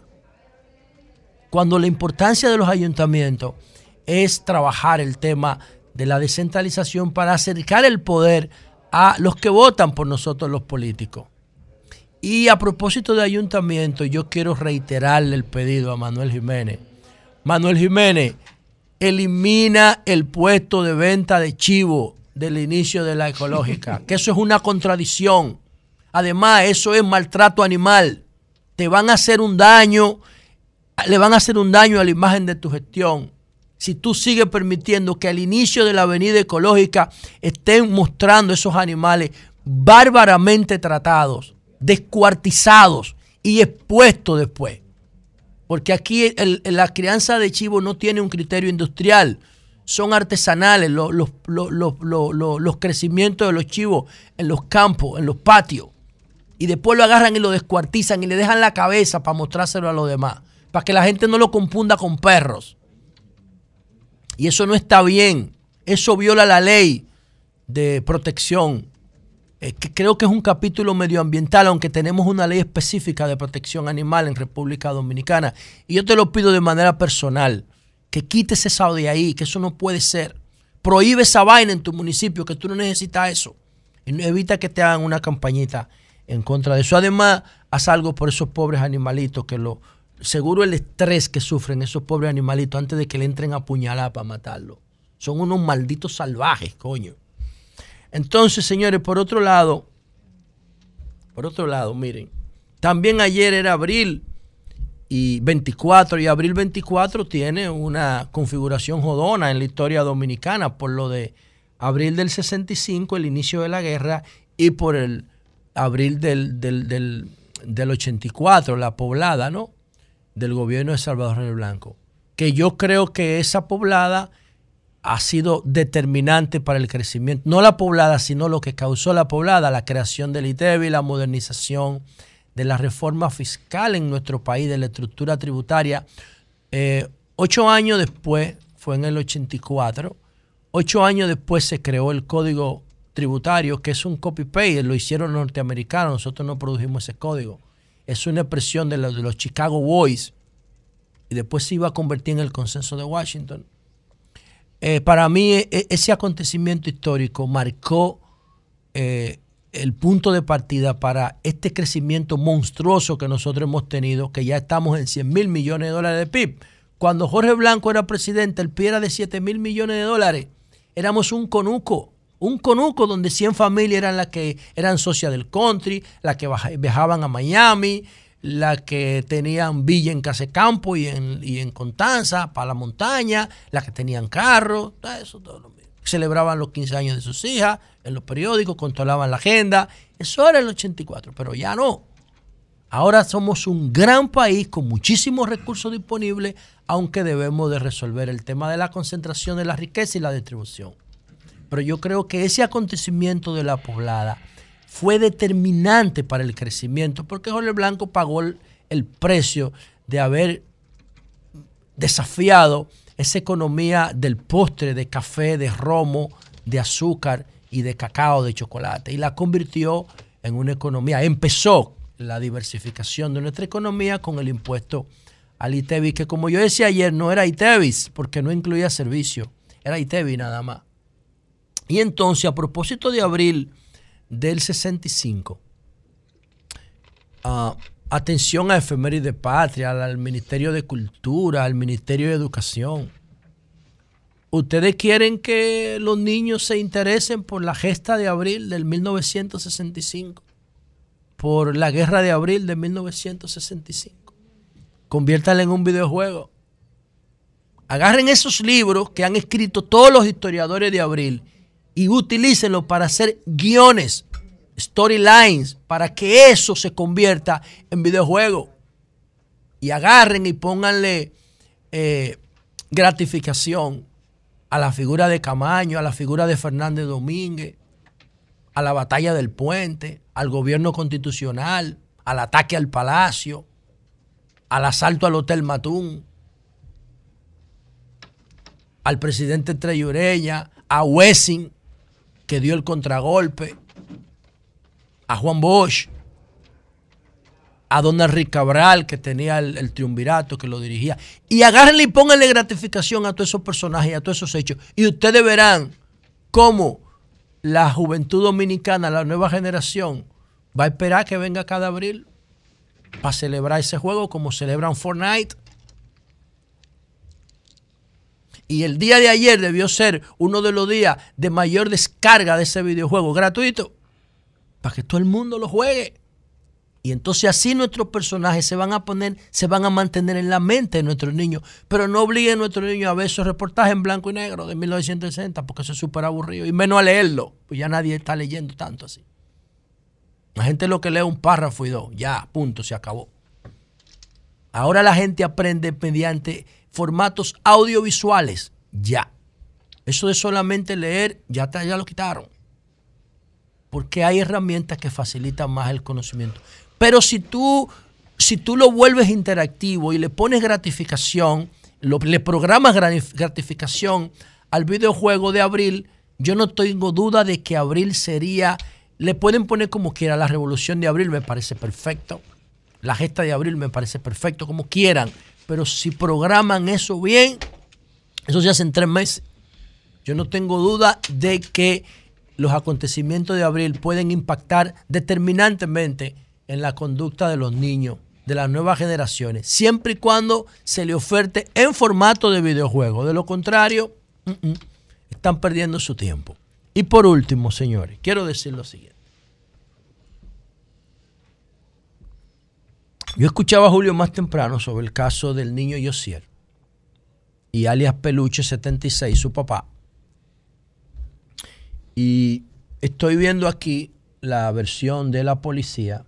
Dice aquí, en su solicitud de medida de coerción, el Ministerio Público establece que Tomás Peña, alias Tomasito, ese era el que andaba con él aquí, con, con alias Peluche, cuando le mataron al niño. Eh, Derlin Javier Mercado, ese era el que vivía con él en Nueva York junto con Tomasito. Y alias Peluche, que Sergio Luis, el padre del niño Yosier, generaron una amistad en Estados Unidos donde hasta hace pocos meses residían juntos, los tres. ¿eh? Valiéndose de Tomasito, que estaba aquí, se mantuvo una comunicación con el padre de Yosier con la intención de obtener detalles del vuelo y su número, hora de llegada y terminal de desembarque. El Ministerio Público establece que Derlin Mercado, Luis Ángel Vargas Brito, José, todo, ahí están todos, eh, ubicaron y dieron seguimiento a la víctima y quedaron captados en las cámaras. El grupo le dio seguimiento al vehículo Honda CRB color crema donde se desplazaba la víctima y su familia, incluyendo otra menor de edad, porque eran dos niños que iban en el vehículo. La otra niña es hija del chofer de la CRB, que era el amigo de alias Peluche. Cruzado el peaje de la circunvalación norte, los individuos aceleraron e interceptaron la jipeta donde iban las víctimas, pero al percatarse los familiares de la persecución huyeron. Desde la parte trasera, los atacantes dispararon al vehículo, hiriendo mortalmente al niño Yosier. Bueno, yo escuchaba a Julio esta mañana y he escuchado todas las versiones. A mí no me parece, no creo, todavía no tengo los elementos suficientes para decir que el objetivo de esto era matar al padre de Yosier, a alias Peluche. Yo no tengo elementos para decir que Sergio Félix era un objetivo de muerte. No lo tengo. Porque no lo mataron. Entonces, si tú hay, recuerden que hay cinco mujeres detenidas por este caso, son 12. ¿Por qué hay cinco mujeres detenidas? Si ya de esto hace casi una semana. ¿Qué tienen que ver con esto? ¿Qué sabe la policía que nos ha dicho? ¿Por qué omiten el nombre de la novia de alias Peluche? Tampoco han dicho nada de eso, porque han mencionado los nombres de todo el mundo. Yo no sé nada de eso. No lo digo porque quiera tener la razón. A mí no me importa tener la razón. A mí lo que me gusta es encontrarla. No importa quién corresponda. Y a mí no me da que el objetivo era matar a alias Peluche, porque no lo mataron. Pero además tú no vas a involucrar a 12 gente para matar a uno y va a alquilar un vehículo. Eso no tiene sentido. Lo que, lo que a mí me hace, sí me hace sentido, es que lo querían asaltar. No solamente por el blin blin que tenía, por las prendas. No, es que aquí se permite traer 10 mil dólares por persona. Y eso pudiera ser también. ¿Qué sé yo? O puede ser que Por él familia, trajera es más. por familia. Es por familia. Es por familia. Sí. Bueno, pero ellos no son familia. Ellos no- la eh, mujer, él no está, él no está, él no está casado con, él no está casado con ella, ¿tú entiendes? Y además hay tigres que le pagan el pasaje a gente que viene en el avión para que traigan cuarto. Es O sea, tú no sabes lo que venía ahí. No hay información. Oye, o sea, y no siempre el dinero traído de esa manera es que se lo han ganado un ilícito, es que le sale más económico. No, le sale más económico, exacto. Entonces, hay muchas cosas. Yo no tengo la información suficiente. A mí lo que no me cuadra era es que la intención haya sido matarlo. ¿Por qué no lo mataron? Pero además, otro elemento, y aquí es que era que quería hacer la otra comparación. Ahorita hice la comparación de la UAS y los ayuntamientos. Ahora yo quiero hacer la comparación del caso del niño Josier con el de Francina Hungría. A mí me parece que aquí es lo mismo. Una coincidencia fatídica de tiempo y espacio en ambos casos. El caso de Josier y el caso de Francina tienen las mismas características. El caso de Francina ocurrió aquí en 2012. Y, y los tigres nunca, nunca quisieron matar a Francina ni quitarle su vista. Ellos querían quitarle el vehículo para irse. Francina no era su objetivo, no estaba en su ecuación.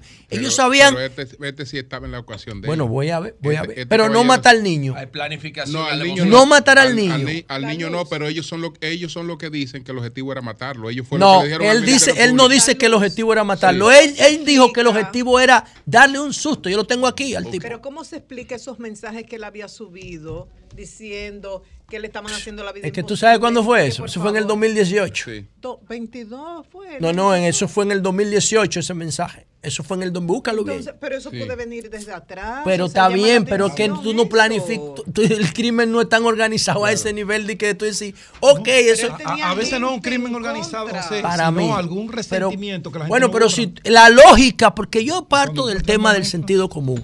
Tú quieres matar a un tipo y tú lo vas a matar saliendo del aeropuerto con su familia y un amigo. Pero tú lo que estás creando un caos. Si tú lo quieres matar, contrata un sicario profesional que lo mate y el riesgo baja. Ahora, si tú lo, si tú lo vas a matar persiguiéndolo de- del aeropuerto con toda su familia y contratando un carro y metiendo cinco gente adentro del carro, el riesgo sube. Esto no tiene que tener José, si fueran tan inteligentes, no hicieran es que no hay que ser inteligente para eso. Es que no hay que ser inteligente para eso. Eso no es un acto de inteligencia, es de sentido común. di- dice- de- decía Mahatma Gandhi que cada quien pide lo que no tiene, José. El diablo, yo nunca había leído eso en Mahatma Gandhi. No, tú eres de mis preferidos. Búscalo, búscalo. Bueno, entonces. Yo amo a Gandhi, Busca la pero- jodida verdad, que lo Yo amo a Gandhi, pero no había Pero. ¿por qué yo digo que se parece al caso de Francina? Los tigres que el tipo que mató a Francina, porque no dispararon los dos, por eso le metieron 30 a uno y 20 a otro. Creo que son dos. Habían asaltado a una señora y le habían quitado una cartera y lo estaban persiguiendo. Francina, que se iba, creo, de fin de semana con su novio. Francina, ingeniera, te quiero muchísimo, una tipa con un carácter increíble, que yo no tengo duda de que la tecnología le va a devolver su visión. No tengo duda de eso.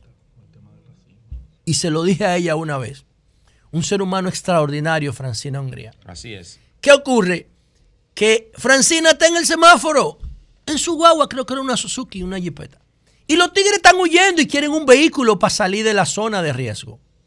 Y ellos no le apuntan a Francina. Es que Francina entra en pánico cuando ellos le apuntan y se pone en posición fetal en el asiento. Y ellos le disparan al manubrio del jeep para que abrirlo. Y coincidió la, la trayectoria de la bala del manubrio con la forma en que ella asumió por el pánico. Y por eso le dio en la cabeza. No era una intención de ellos matar a Francina. De hecho, cuando logran abrir la guagua, la tiran en el piso y se van con la guagua. Porque el objetivo de ellos era ese. En este caso, ¿cuánto tú quieres matar a una gente y cuántos disparos tú le haces? Uno. Fue uno solo que se hizo. Uno solo. ¿A quién le tiraron? Coño, al chofer de la CRB para que se pare. Él lo dice. El objetivo no era alia Peluche, el objetivo era yo. Era a mí que ellos me dispararon. Pero no era para matarlo, era para que la guagua se pare y asaltarlo. Es un solo disparo que hay en el expediente, no hay dos. Y entonces el tipo acelera y el disparo, lamentablemente, coincidencialmente, vuelvo al tema de la suerte, tiempo y espacio. Coincidió con el niño Josier. Pudo haber coincidido con la hija del chofer, que estaba al lado del niño. Iban atrás los dos. Pero lamentablemente, en vez de dar en un fucking asiento, en vez de dar en la barra del techo, en vez de dar en un neumático, en vez de seguir por encima del vehículo, diablo, la bala coincidió con la cabeza del niño. Coño, qué vaina. Es una maldita coincidencia. Coño. Ese niño no era objetivo de ellos. Ellos lo que querían era asaltar el- el carro. Uno solo, un solo disparo. Si hubiese habido 20 disparos, yo digo, lo iban a matar. Pero con un disparo, solamente uno. Y después que tú ves que el que, que, que lo, hiciste el disparo, no lo persiguen, no lo asaltan, se van llenos de miedo. Pues si ellos profesional, lo matan. Cumplen su objetivo. Ni lo asaltaron ni lo mataron. Entonces, ¿cuál era el propósito?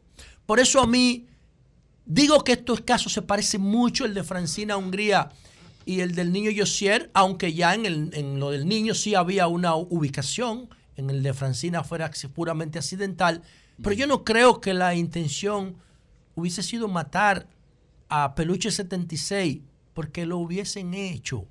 Y en este caso, lamentablemente, murió su hijo. Cambio fuera.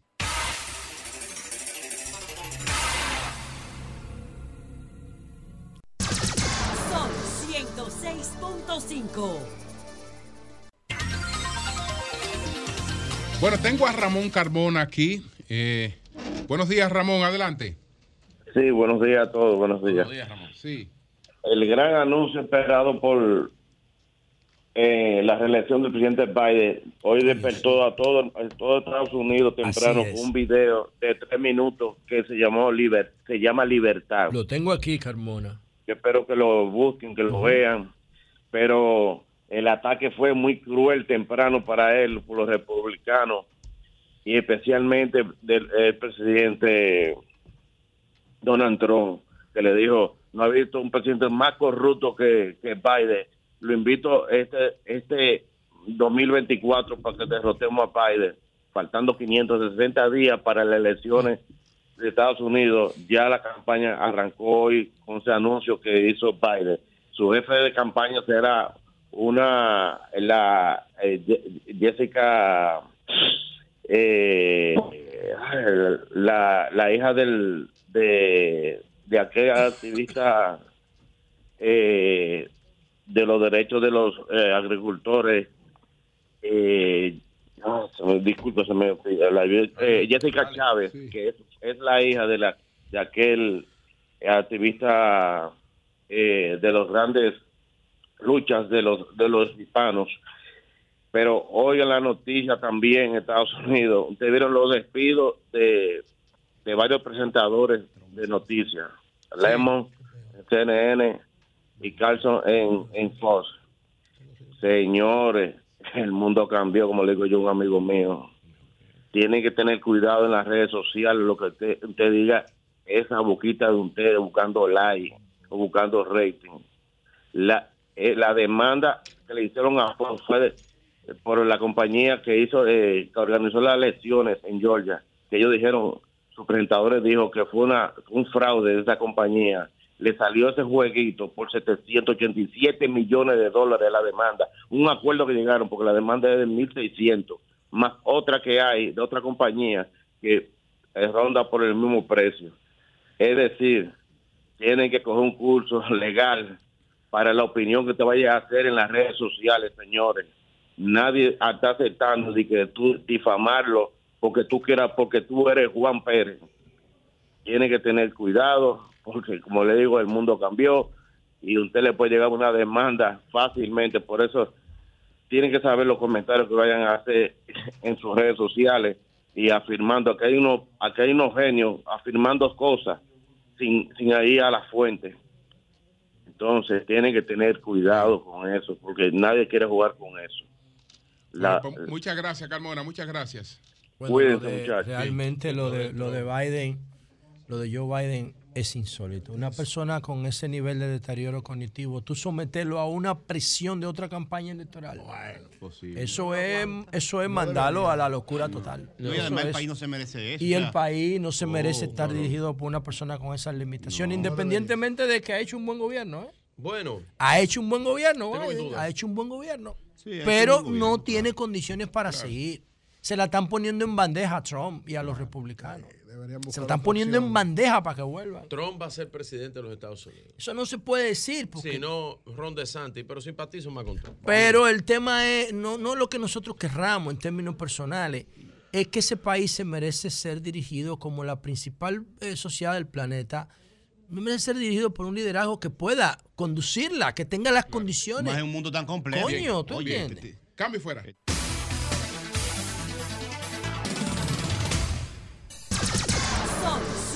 106.5. Las 9.24 minutos. Buenos días, Jonathan. Adelante. Muy buenos días, República Dominicana. Saludos para todos los hombres y mujeres de trabajo que nos honran con su sintonía. Saludos a nuestro gran equipo de producción y a este panel del sol de, de la mañana. Gracias a don Antonio Espaillat por habernos acompañado ayer en la transmisión especial desde ese Santo Domingo Este. También agradecer a Eury Cabral por este obsequio extraordinario que es su libro Presidentes Dominicanos en la Historia. Eh, no Muy pude bien, participar en la puesta en circulación porque todavía estábamos trabajando en la difusión de la rendición de cuentas, pero eh, eh, lo voy a leer completo, pero no solo yo, mis hijos lo van a leer. Tengo un la- trato cada- varias veces a la semana de hacer lecturas con mis hijos y esta no la vamos a, a tirar yo creo que una semana, si Dios quiere. Que invierte unos cuartos y convierta eso en un videojuego. Está muy interesante. Vamos a tomarte en cuenta. Muy Ya está el video Bien. como Eh, documental y está digital. Vamos a ver Bueno, video ustedes vieron ayer la rendición de cuentas del alcalde Manuel rico. Jiménez. Ver, Hoy el amigo. presidente de la República, a propósito de lo que decía eh, José La Luz, tiene, tiene un encuentro con la municipalidad del país para coordinar mayores eh, acciones de, participación de los ayuntamientos en la, en, en la administración de lo público, porque sin lugar a dudas eh, se llama eh, construyendo un poder local al servicio de la gente, un gran encuentro del presidente con los alcaldes y alcaldesas de todo el país. Y es como dice, decía José La Luz, el ayuntamiento es el poder más cercano a la gente, pero en nuestro país, imagínense ustedes, Santo Domingo Este tiene que atender el ayuntamiento al 10% de la población de todos los dominicanos, pero recibe el 0.001% de los ingresos del gobierno, que la transferencia del, bueno, del presupuesto nacional. Eh, ese es la- el porcentaje que recibe el ayuntamiento. Así es muy, muy difícil. Y además, históricamente los ayuntamientos han estado eh, permeados por el tema de la eso de la falta de, recursos, la concentración de los recursos en el gobierno central y también altos niveles de, de corrupción por la falta de fiscalización. Decía Licelot Marte de Barrio, eh, expresidenta de la Cámara de Cuentas, que con lo que se robaba en los ayuntamientos se podían hacer, construir varias repúblicas dominicanas. Porque también hay poca fiscalización. Incluso ahora. Es que es muy chincle el cuarto que le dan. Sí, y además el tigueraje, como no es atractivo para alguien que con calidad, con formación, meterse en, en los ayuntamientos, los ayuntamientos están en muchos abordados por el tigueraje. Y se ha, se ha impuesto la cultura del clientelismo y para conseguir los votos en un municipio es con cuarto por lo regular que se hace. Composición social dominicana. Claro. Es que esos son nuestros El barrios. esos son los, Es que los pequeños burgueses eh, de, de la urbanidad de República Dominicana, como decía Juan Bosch, y lamentablemente los ayuntamientos tienen ese problema en el país. Si usted se fija, para llegar a los ayuntamientos, la mayoría de los aspirantes o a diputados ni propuesta hacen porque no hace falta. El cálculo de una campaña es cuántos eh, miembros del equipo, cuánto cuesta la estructura y cuánto cuestan los votos y cuántas cosas vamos a dar en la campaña. Si queremos cambiar esa realidad, tenemos que abrir la mente y llevar a los ayuntamientos a gente con mejores, mejores condiciones que tendrán que sacrificarse que tendrán que sacrificarse porque incluso los salarios de los ayuntamientos son precarísimos y que un técnico, alguien con formación, eh, con valores, con trayectoria, quiera trabajar en el ayuntamiento por un salario, porque lo contrario sería ir a acumular, como es costumbre, robárselo lo, lo- lo del ayuntamiento, cogérselo, por un salario es difícil que sea atractivo. Eh, lo digo por experiencia porque formamos técnicos trabajando con nosotros en el ayuntamiento le ofrecen un salario mejor y se tienen que ir porque son muy precarios todos los salarios y hay una escala salarial que está prácticamente regularizada.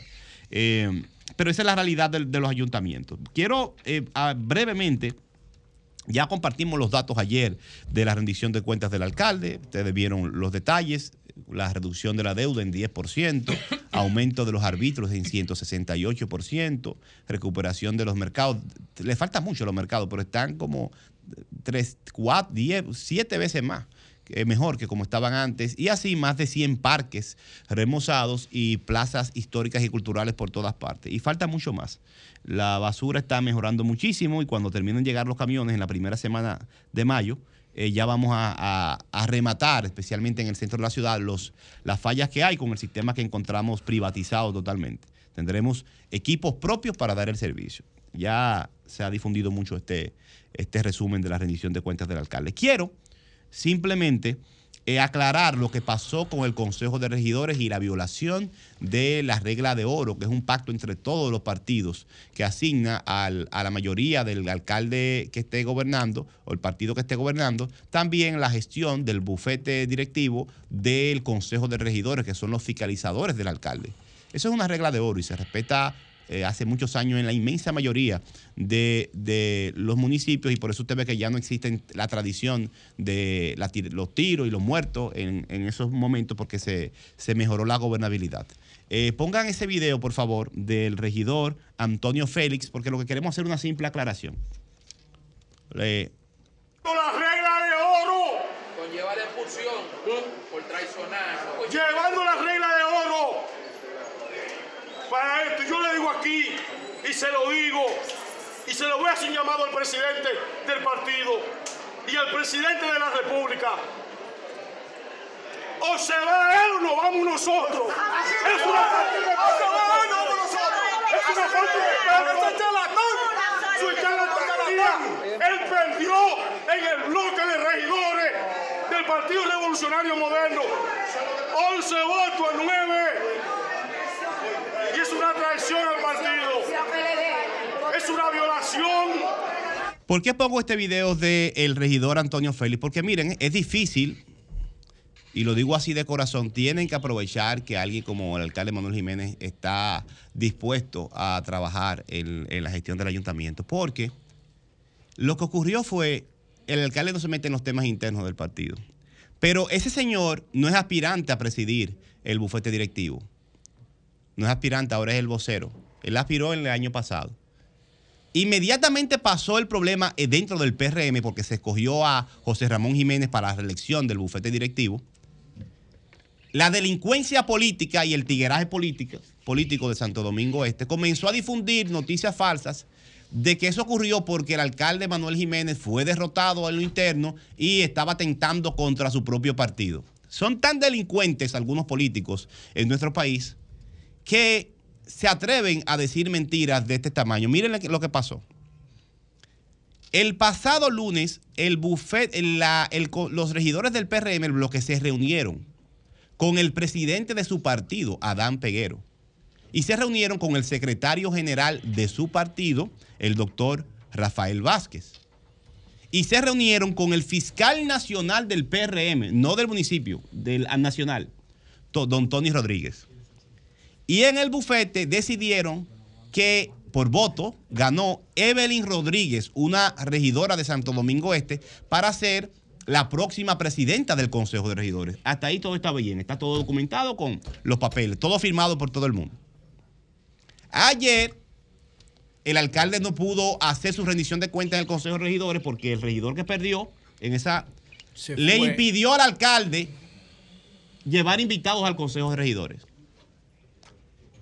Y además de impedir al alcalde llevar invitados al Consejo Pero de Regidores. puede hacer eso. Lo puede hacer. Es el jefe del Consejo de él- La rendición de cuentas se le presenta a los regidores, pero él entendía que el alcalde no podía llevar eh, eh, eh, invitados. Pero no solamente eso, convocó a los regidores a la misma hora que el acto del alcalde. Está bien, hasta ahí está bien, no hay problema. El alcalde no se. Ustedes no tienen ningún registro de ninguna declaración del alcalde en contra de nadie del PRM. Ninguno, no existe. Ni ninguna acción. Además de hacer esto, entonces en la, en la sesión, los diputados del PRM, la, una buena parte, votó por lo que decidieron en su bloque, con papeles documentados y certificados por el fiscal nacional. Pero eh, el señor José Ramón Jiménez fue reelecto con los votos de la oposición. y entonces generó esta reacción. Esta reacción de este regidor no es contra el alcalde, es contra un compañero de su partido que resultó electo para eh, en la- eh, reelecto en la presidencia En del el Consejo bloque, en el con bloque. los votos, con parte de los votos del PRM, pero con los votos de la oposición. Entonces, el alcalde no tiene nada que ver con esto, pero la delincuencia política que se está enfrentando, que está dolida por los intereses Espérate, que está espérate, que tú estás hablando de delincuencia, Pero pero, no, no- es legal que se junten No, te estoy hablando de la regidores. delincuencia política que está promoviendo la noticia falsa. No estoy hablando de una en particular. Ah, no de la decisión de- de estoy hablando de quien a él. está distribuyendo la noticia falsa de que tiene que ver eso con una imposición del alcalde. El alcalde no pinta nada en eso. No pinta. Desde el principio, esta- estas informaciones falsas, ataques indebidos, no paran y el alcalde ni responde, se queda callado. Ha sido una campaña bestial con mentiras de este tamaño. Del tamaño de que la, es un problema interno del partido. El alcalde no ha actuado en contra del partido porque todo está certificado. Y entonces quienes actúan de, de- de- en contra del partido son otros, pero hay un tigueraje que todavía incluso está por definirse, que lo que promueve son noticias totalmente contrarias a la realidad. Entonces, A que ponen como que está atentando contra el partido, es al que cumple las normas del partido. una alianza de la oposición con un sector del PRM. Bueno, ese es el resultado, eso lo dice el vocero del PRM, no lo digo yo.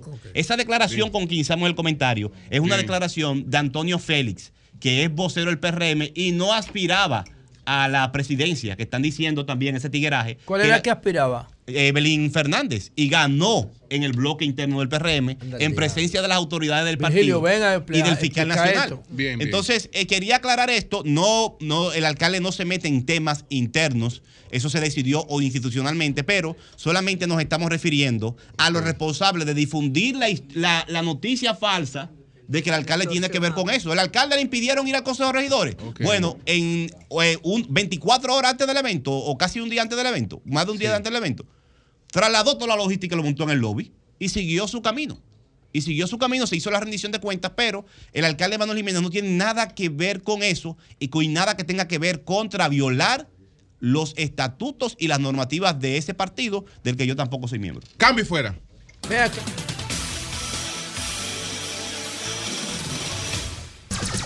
Sol 106.5.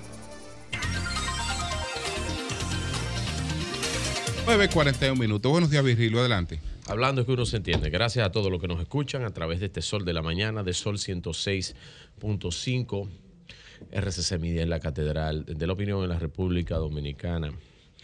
Y lamentando eh, los hechos eh, de los llamados, mal llamados a huelga, como el ah, de ayer, gracias a Dios, ninguna vida que lamentar. Pero bien decía don Julio esta mañana que el comercio eh, sufre, ¿no? Y lo que tú, en los comercios dicen que lo que tú no vendiste ayer no lo vas a vender hoy, porque ya pasó. Y lo que tú tenías para comercializar ayer no lo vas a compensar hoy,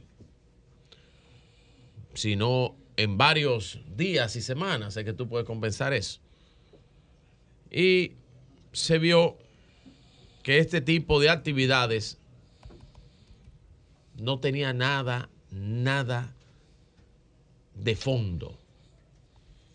Más que otros fondos que son eh, fondos, ustedes saben, donde está el aceite de los dedos.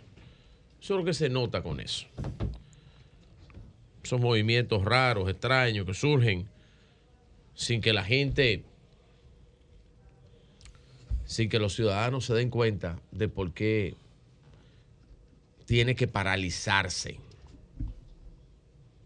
Simplemente porque hay un grupo de gente y usted dice, bueno, pues yo no voy a salir, yo no voy a abrir mi comercio para que no me rompan un vidrio, una vaina, no me hagan, no me vandalicen esto, o porque no me vayan a una pedra a mí, un tiro, me rompan mi carro.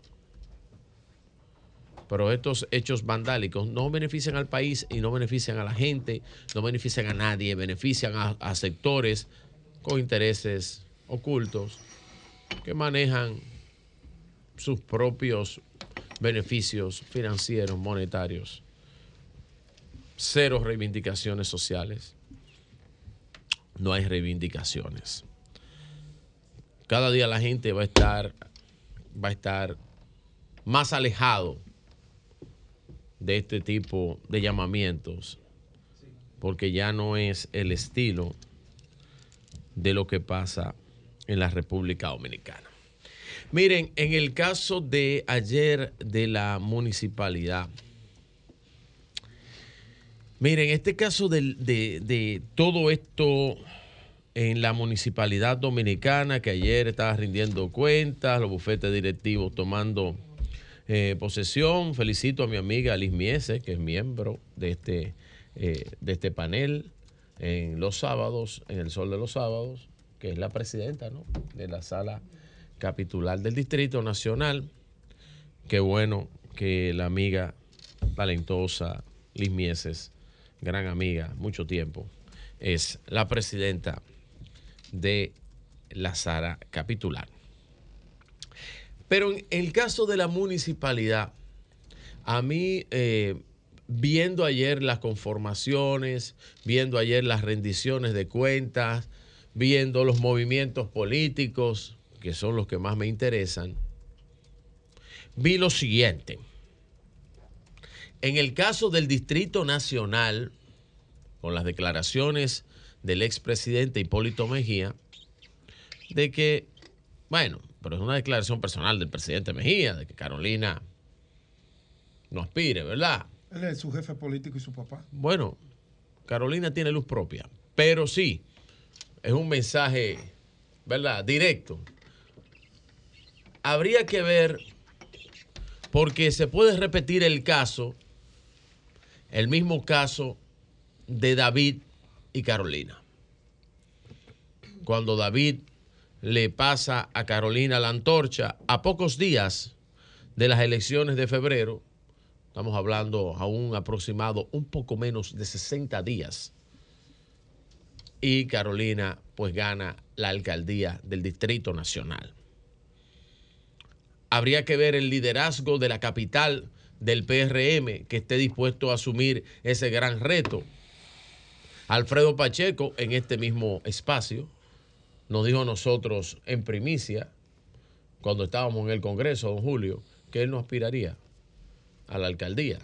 No sé si este cambio repentino en las aspiraciones de en la decisión de la alcaldesa Carolina Mejía, pues vaya No es un golpe Vaya. duro para ustedes.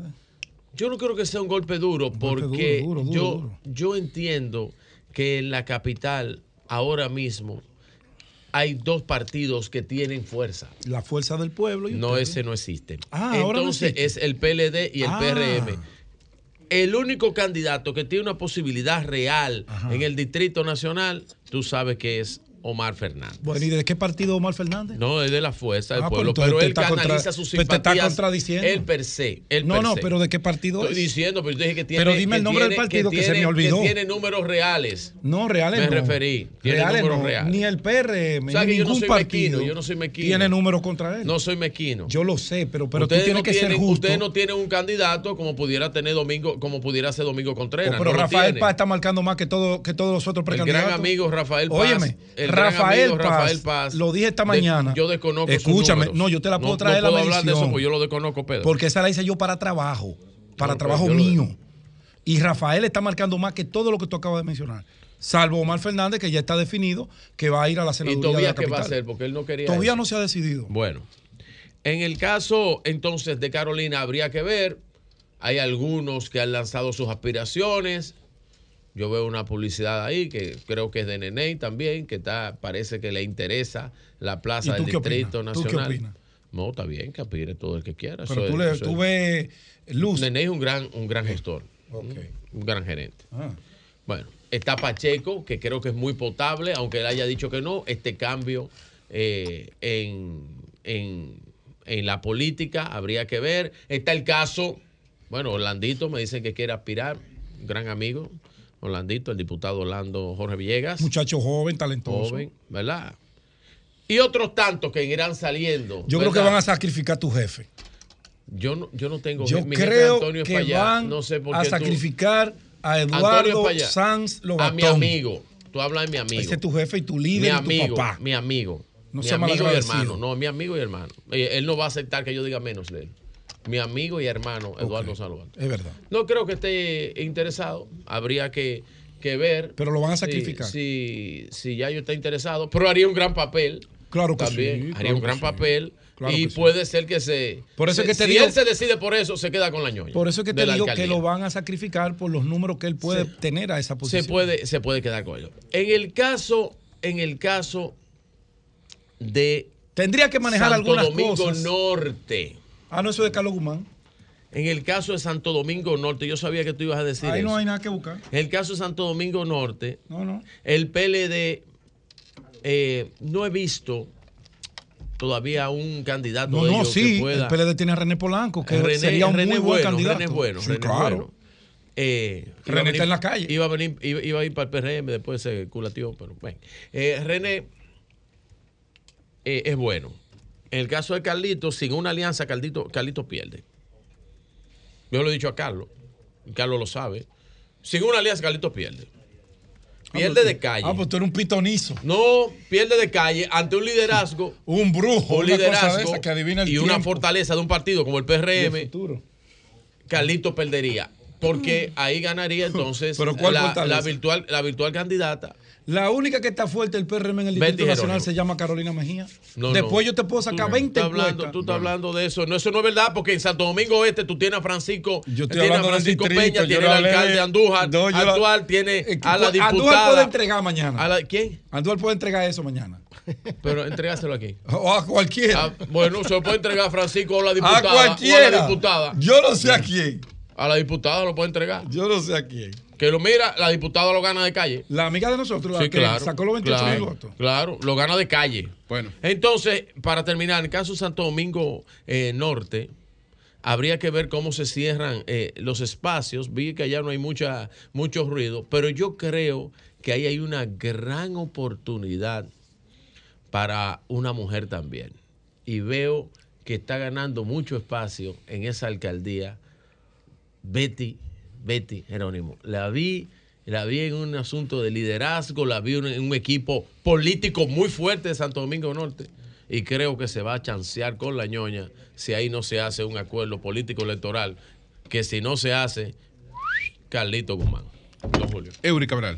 Gracias al Dios Todopoderoso Jesús, mi Señor, Salvador y Guía, y como siempre, inicio con la palabra de Dios. Efesios 5:28. Efesios 5:28 dice, así también los maridos deben amar a sus esposas como a su mismo cuerpo. El que ama a su esposa, a sí mismo se ama. ¿Por qué hago esto? Porque hoy precisamente, atención, Llovita, y atención, cumpleaños mi esposa, Sinaida Rodríguez. Ah, pero ¡Eh! ¡Eh! ¡Eh! música grande.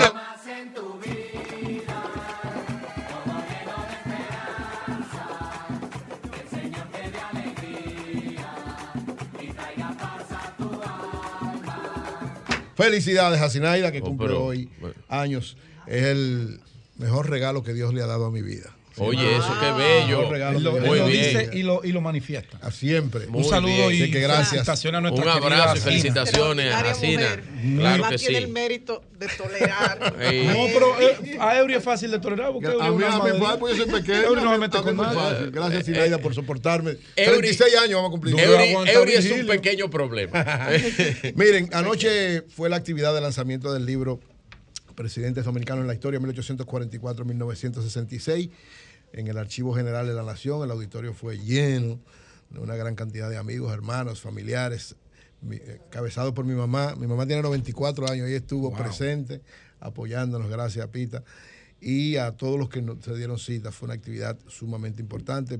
Personalidades como Juan Daniel Alcácer fue el que presentó el libro, incluso en las palabras que expresó dijo que como él también fue presentó el de Gilbert y dice que eh, este tipo de trabajo las autoridades deberían tenerlo como parte de apoyo. En, educación hay dos tipos de trabajo, los que son parte de los currículos, los que sirven de apoyo de lectura para los estudiantes. Reiteró, y le agradezco mucho eso. También el doctor Julio César Castaño Guzmán, expresidente de la Junta Central Electoral, habló también y valoró el libro. Y una gran cantidad de amigos y hermanos. El, el director de la DGI, Luis Valdés, le agradezco muchísimo. Estuvo presente durante toda la actividad. Flavio María Espinal. estrella, Luis Valdés. Luis Valdés, extraordinario. Pedro Luis Castellano, Luis Mórez del Gallo, Renzi Párez Pérez, Gustavo Sánchez, Luisín Mejía, José Rafael Sosa, Melín Valdera, José Cáceres, Pablo Tactú, Oye. Máximo Jiménez, Humberto Salazar, una gran cantidad de amigos y hermanos que estuvieron presentes. Y algo, sí, Humberto estuvo No ahí. mucho, no sabe de Humberto. Un Ya, Humberto Gracias, Salazar, pero el doctor. Sí, el doctor Humberto. Brillante, el doctor Humberto Sí, saludar la presencia de una delegación de 30 estudiantes del Colegio San Judas Tadeo con su profesora Ana Pamela Vázquez, que fueron ellos, va a ser parte de una actividad que haremos también en el colegio a propósito del documental y del libro. Gracias de verdad por este apoyo y gracias a todos los que de alguna manera ¿verdad? han valorado, eh, han difundido. El libro está ya a la venta tanto de manera digital a través de la página de señalestv.com. Ahí usted lo puede ese conseguir. libro, Eury. Eh, Amazon está. No, se van a hacer actividades en escuelas y en todas las escuelas se van a donar. Gratis. Todas las escuelas que vayamos, en todas las escuelas, y estamos haciendo ese Eso debe contacto llegar a mano de todos para, para donarlo y presentarle el documental. Gratis. Los que lo quieran obtener está en Amazon Educación ya. y- que lo compre. O- ojalá, vamos a ver. Tanto, eh, yo informaba en mis palabras que estamos haciendo conversaciones tanto con el Ministerio de Educación como con la Asociación Dominicana de Profesores, con las dos instituciones, para de alguna manera tratar de difundir lo más posible junto el documental con el libro. Así que gracias a todos los que estuvieron presentes, que Dios lo bendiga a todos y que bueno, al pastor Rafi Paz que tuvo las palabras de bendición, a Juan Daniel que tuvo las palabras y a todos los que nos dieron apoyo en esta actividad. Miren, la Junta Central Electoral acaba de informar, ¿verdad? Ya se había dicho que el voto va a ser, el voto y el escrutinio serán manuales, pero la difusión será digital. ¿Qué significa que el voto y el escrutinio van a ser manuales? Ustedes saben que hay una ley que se aprobó, que lógicamente. La, la- la ley de- electoral cometió desde mi punto de vista un grave error y es que decidió que el, el voto en República Dominicana no va a ser automatizado. Eh, Yo supongo que eso lo cambiarán posteriormente. Pero evidentemente partiendo de esa ley, la Junta que ha avanzado bastante en términos de, de automatización, no puede hacer nada y en este proceso electoral tendrá que ser el voto y el escrutinio, es decir, el proceso de votación y el conteo de la votación va a ser manual, se va a hacer manual. Ahora, la transmisión va a ser electrónica. Esto le da rapidez para dar los resultados, pero evidentemente en la primera parte del proceso va a ser manual. Esto de alguna manera resuelve algunas cosas, pero también complica otras cosas. Lógicamente la Junta tiene ya una gran experiencia en torno a esto, los escáneres ayudan mucho, el equipo que están preparando, eh, la Junta está preparando un gran personal por esto, porque yo reitero que estas elecciones, las municipales primero y después las nacionales, van a ser unas elecciones muy especiales, con una característica muy diferente tal vez a las elecciones que hemos tenido por lo menos en los últimos años, porque hay que decir que hace tiempo que aquí se borró el fantasma de fraude, o sea, hace tiempo. Y hay que dar, yo lo reitero siempre, durante la gestión de Roberto Rosario Márquez, se consolidó esa imagen, se consolidó el trabajo efectivo de la Junta y nos quitamos ese espectro. Y lógicamente para este proceso parece que va a ser igual, no va a haber espectro de fraude, pero sí van a haber muchas situaciones muy especiales si se sigue dando lo que parece que se va a dar, que es tres bloques electorales muy fuertes. ¿Por qué? En el caso de lo municipal, recuérdense, ¿qué pasa en lo municipal? En lo municipal gana el que saque más votos. No es, ahí no hay que tener 50% más uno, ahí el que saque más votos se ganó. Si hay tres fuerzas, salvo, y, y- yo creo que lo más conveniente para los dos partidos de oposición es hacer un acuerdo, ojalá lo hagan, pero si no lo hacen, evidentemente van tres fuerzas importantes y la lucha va a ser mucho más fuerte, los resultados van a ser tal vez un poquito más complicados y difíciles para la Junta, pero evidentemente todo el mundo tiene que respetar el proceso y lo que surja de ahí. Lo que va a acontecer, van a haber tal vez más impugnaciones, van a haber tal vez mm, eh, el Tribunal Superior Electoral tendrá que hacer un mayor trabajo, porque recuérdense que la Junta lo que hace es el proceso, pero todo lo que es pleito por resultado del proceso es el Tribunal Superior Electoral. O sea, otra instancia diferente a la Junta Central Electoral. Pero el primer conflicto o la primera situación, el primer enfrentamiento se da con la Junta Central Electoral, donde primero se hace el conteo y donde se dan los resultados. Entonces ahí empieza. En el plano municipal, si hay tres fuerzas, evidentemente todo el mundo va a pelear porque habrán candidaturas que se ganarán por muy escasos votos y habiendo tres fuerzas, si no hubiese una alianza de, la oposición, que sería lo más conveniente, entonces esto va a complicar y tal vez dificulte un, poquito el que se den rápido los resultados. Y ojalá, porque recuérdense que estamos hablando de febrero, tercer domingo de febrero las elecciones municipales y el 24 de abril ya tienen que juramentarse los alcaldes y los regidores. Es estamos hablando de menos de dos meses. Menos de dos meses. Ya hay que juramentar todo el mundo. Lo que quiere decir. Por eso el que gane es el que gane la municipal en, en lo municipal es determinante. Es mi tema que he tratado varias veces. Sí, yo estoy de acuerdo contigo en, eso. Es determinante para las elecciones nacionales. Por eso, Por, por eso, por que, yo eso digo, que puede ser que la fuerza del pueblo se fuña. No, por eso que yo digo que hay que tener, o sea, la Junta, lógicamente la Junta está haciendo todo lo que tiene que hacer para garantizar que este primer proceso, este primer proceso, de todas maneras influye en el segundo, por resultados para las elecciones nacionales, pero también por cómo se desarrolla ese proceso. Porque si hay una situación difícil, si hay complicaciones, va a dificultar el proceso de mayo en todos los órdenes. Lógicamente, tenemos una madurez democrática en todas las fuerzas políticas, hay una gran madurez, el gobierno también ha, demostrado una gran madurez, los líderes opositores han demostrado una gran madurez, y evidentemente la clave es que todos respeten bien el proceso, sus delegados jueguen el papel más importante y no vaya a haber una complicación por usted no saber manejar la situación. Es un reto grande que tiene no solo la Junta, lo tienen las tres fuerzas políticas.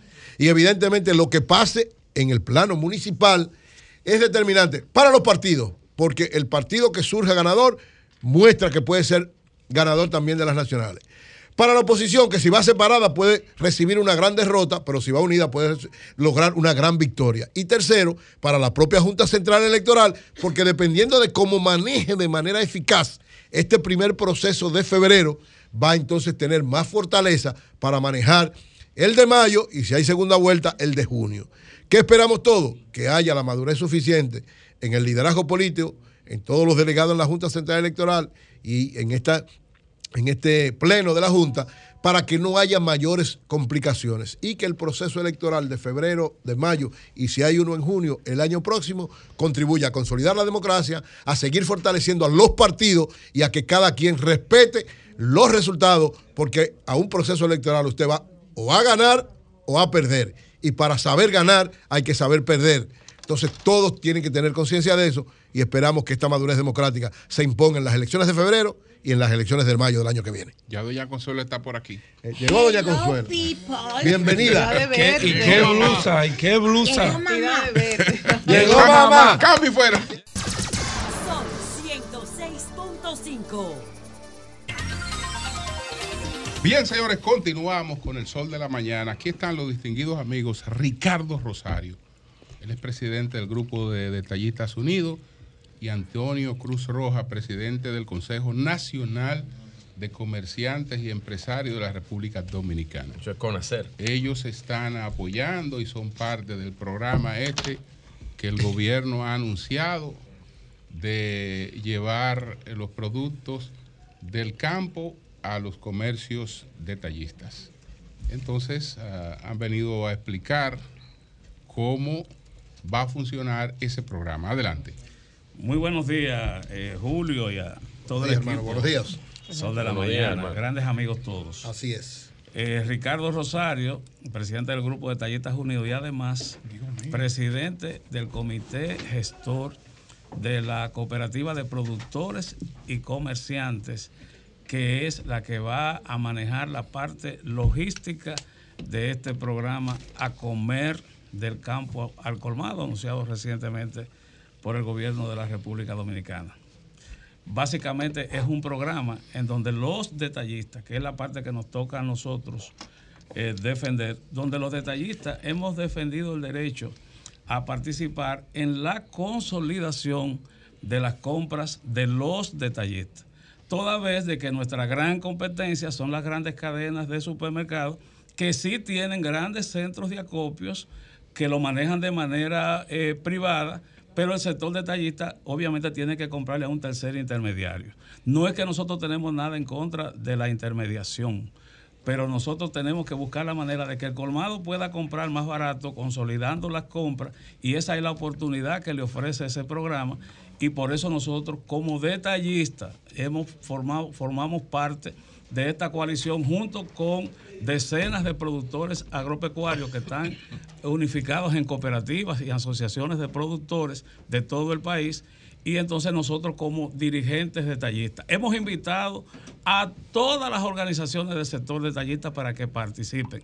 Unas están participando, otras no, pero la idea es que los colmados que se afilien a este programa, ya sea a través de sus as- asociaciones, de sus federaciones o sus cooperativas, tendrán derecho a participar, porque aquí no se va a excluir a nadie. Esto no es un programa político, es un programa inclusivo que va, que lo único que busca es que los productores puedan vender su- sus cosechas de manera oportuna, que los detallistas puedan consolidar sus compras de manera provechosa para abaratar costos y que al final esto beneficie al sector consumidor. Eso es todo, ¿Cómo eh, se básicamente. resuelve lo de la intermediación? Ahí hay una serie de costos. ¿Cómo, ¿Quién cubre eso? ¿Cómo se hace? El programa- Eso no se puede eliminar. Elimino la intermediación y punto. No, el, pro- programa, ser. el programa le va a comprar directamente a los productores a través de sus cooperativas. Nosotros vamos a utilizar el esquema de, de aglutinar las compras. Los colmados hacen sus pedidos de manera individual, cada uno como siempre lo han hecho. En el centro de consolidación que está en el Merca Santo Domingo, llegan las órdenes y nosotros le compramos a los productores, se les paga a los productores y los colmados pagan de contado. ¿Y quién lo distribuye? ¿Cómo se distribuye? Tenemos 10 camiones. 10 camiones. 10 10 camiones para el país entero. No, no, no, el es un momentito, Eri. Esto va a funcionar un piloto. 10 camiones Ah, para el piloto. Un piloto. Para el piloto que va a comenzar. En, el- en Santo Domingo Oeste. Cuando pueden, yo quiero eh, Sí, agregar y algo. entonces Cuando la idea, pueda. la idea es que los productores nos envían la mercancía al mercado. Del mercado va al colmado y del colmado al consumidor.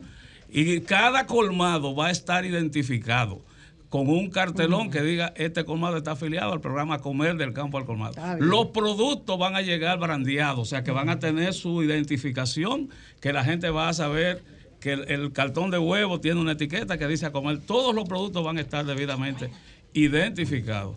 Los colmados van a poder accesar a través de una aplicación y en esa aplicación, igualito como lo tienen las grandes empresas, usted va a pedir una caja de plátano, dos cajas de yuca, una caja de batata, eh, Ay. 10 cartones de huevo, eh, Ujú. cinco paquetes de, de, de papa o de... de- ¿Cuándo comienza? Escúcheme. en ¿cuándo? dos semanas estamos arrancando. En dos semanas. entonces. Adelante, Está bien. Miren, le agradezco Ojalá. que ustedes nos permiten esta entrevista y veo que son muy respetuosos de las preguntas, porque son preguntas muy sanas. Y yo sé que en el fondo hay muchas preguntas que no es que no sean sanas, sino que deben ir al mercado para asegurarnos de que lo que estamos haciendo tiene, va a tener un verdadero resultado. Es importante que ustedes conozcan que el programa está, está, está compuesto por tres actores. Ustedes han invitado un sector de los actores que conforman el programa, que somos el sector detallista. Entonces está el Estado, con, donde participa el Banco Agrícola, el Ministerio de Agricultura, Promipyme y Merca Santo Domingo. Y están los productores. Entonces yo le aconsejo que hagan una entrevista a cada uno de los sectores, porque nosotros como detallistas estamos pensando primero que el programa no puede ser político, número uno. Número dos, los políticos, eh, muy bien, tienen su importancia, no es que no sean importantes, pero son pasajeros. Los detallistas vamos a estar permanentes y tenemos que luchar porque no, porque no se toma el detallista como, como lanza, como punto de lanza, para que mañana no podamos lograr eh, eh, y que tengamos más de confianza de lo que existe en el colmado porque no hemos podido cumplir. Entonces, yo le exhorto, inviten el, el coordinador del Estado para que explique de dónde y cuál es la cantidad de recursos que debe haber disponible para ello invisten a los productores para que hablen de la capacidad. Y aparte de eso, que como está coordinado centralmente por, por el Estado, que es el que va a poner los recursos y es el que va a hacer los subsidios, hasta cuál es el tamaño del primer piloto. ¿A qué- a cantidad de familias vamos a llegar? Y nosotros nos Hay vamos a muchas encargar. preguntas por responder. Perdón. Ustedes dudan Perdón. de que esto funcione, que hay muchas preguntas por responder. Veo que Bueno, tienen pero- muchas inquietudes. Bueno, porque nosotros nos, nosotros estamos haciendo y tenemos nuestra logística, que era lo que decía eh, eh, el señor de la luz, porque acuérdense que el que va a dar la cara final es el detallista. y nosotros somos representantes de los detallistas. Yo no pongo el nombre mío para que, para que ruede. Eh, eh, No sé si me explico. Entonces, si usted no está listo, el programa no puede comenzar hasta que no haya un acuerdo ajustado entre el Estado, los productores y los detallistas. Entonces, nosotros vamos a decir, mire, el radio de acción del piloto, vamos a poner, son 200 colmados, un ejemplo. Eso tiene un radio de acción de distancia. Nosotros estamos haciendo un inventario de los colmados, de la capacidad de venta de lo que son esos 16 productos que estamos diciendo. Tenemos que eh, eh, reunirnos con el Estado para ver los márgenes de beneficio que van a haber. Ahora, ¿qué capacidad de, de suplir tienen los productores? Por otro lado, nosotros tenemos que cuidar el programa porque está el detallista como base central. ¿En qué sentido? Adiós. Entonces ahorita salen los medios. Yo le digo, no se desesperen que lo que ustedes quieren lo van a tener. Y nosotros le vamos a entregar la logística del programa de la parte que nos corresponde a nosotros.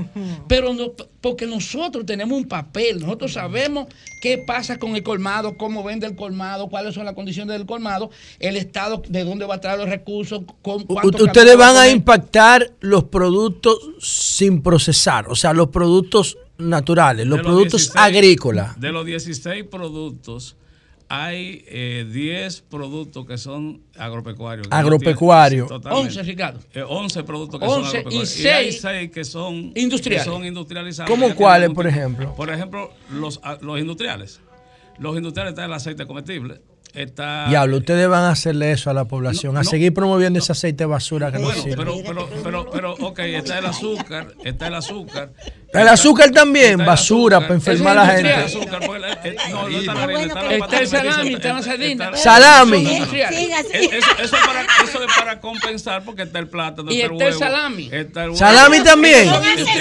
Son Ustedes lo que son unos criminales. eh. Son asesinos, criminales. está la papa, la cebolla, el ajo, todos esos productos que son de origen agropecuario eh, están incluidos dentro del paquete. Pero yo debo decirle. Pero lo de los siguiente, procesados esos son los cinco. Eh. Salami, aceite, chatarra, azúcar, asesina.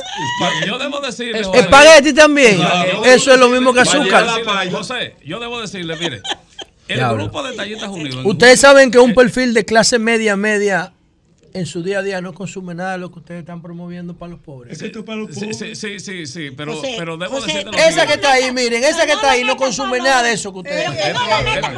Sí, ¿Por qué José, esa no es su entrevista, los. Esa no es su entrevista, José. Su entrevista es otra, hace un hombre. año, hace un año. José, no, no, no, no, no, que se muera la gente, que se muera la gente. No lo meta Unidos, para allá, que esa no es su entrevista, José, hombre. perfecto, continuamos. Sí, hace un año que el grupo de Tallistas Unidos realiz- realizó su primera convención de negocios. Y en esa comisión de negocios nosotros iniciamos un proceso de compras conjuntas que ya estamos ejecutando y que tenemos un centro de acopio fuera de este programa y fuera de apoyo gubernamental, donde nosotros estamos juntando a los detallistas.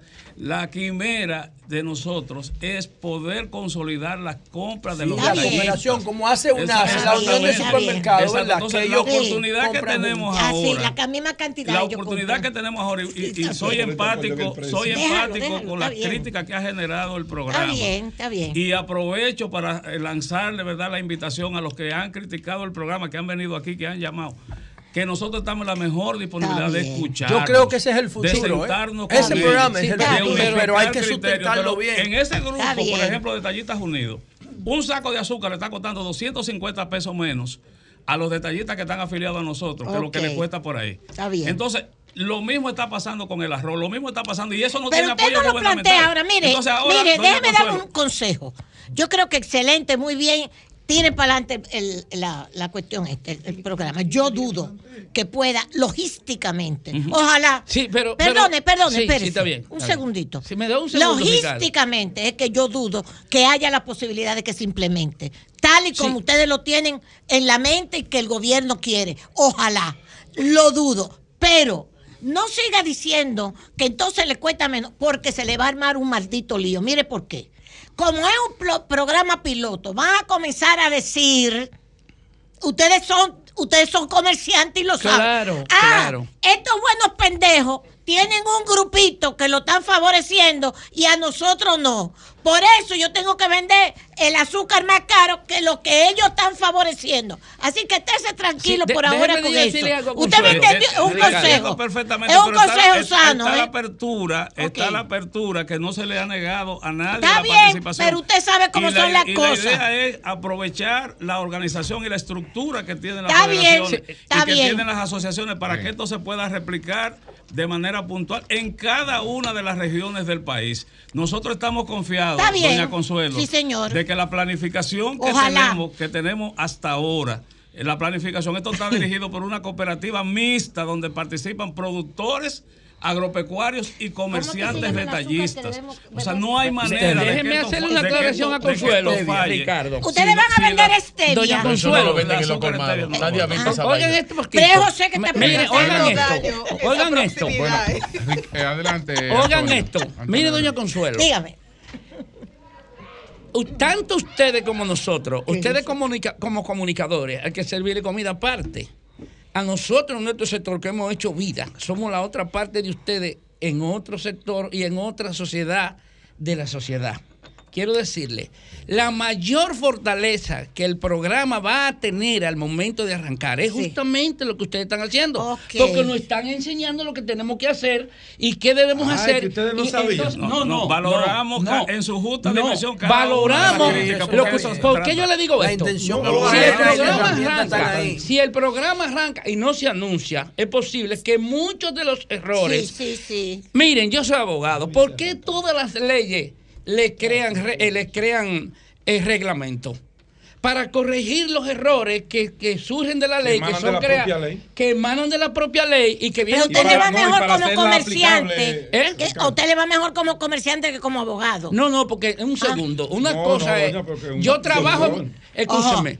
Pero que yo como abogado tengo seis años y como comerciante. La 40. vida entera, pues yo lo Claro. conozco a usted hace Eh, muchísimo. en- en resumen, en resumen eh, eh, Julio. Está muy bien. Consuelo, doña- eh, doña- Todos aquí. María Elena, todos. En resumen, mire, mire, confíen que el sector Ojalá. detallista, el sector detallista lo que está buscando es consolidar a Está más de bien. 60 mil colmados que hay de manera formal y más de 30 mil que están informalizados, que son más de 90 mil. ¿Cuál es la diferencia entre el colmado formal e informal? Bueno, que los está que están registrado en los que están comercio. debidamente asociados, que tienen algún tipo de registro, que participan en, en los ¿Qué programas registro, sociales. ¿Qué registro lleva un colmado? En industria y y comercio. Tiene que registrarse en industria y Antes se comercio. utilizaba la patente, ya yo creo que Lo eso no- primero, Ricardo, es sacar el nombre pymes. comercial El para que colmado, se el comience el proceso de formalización.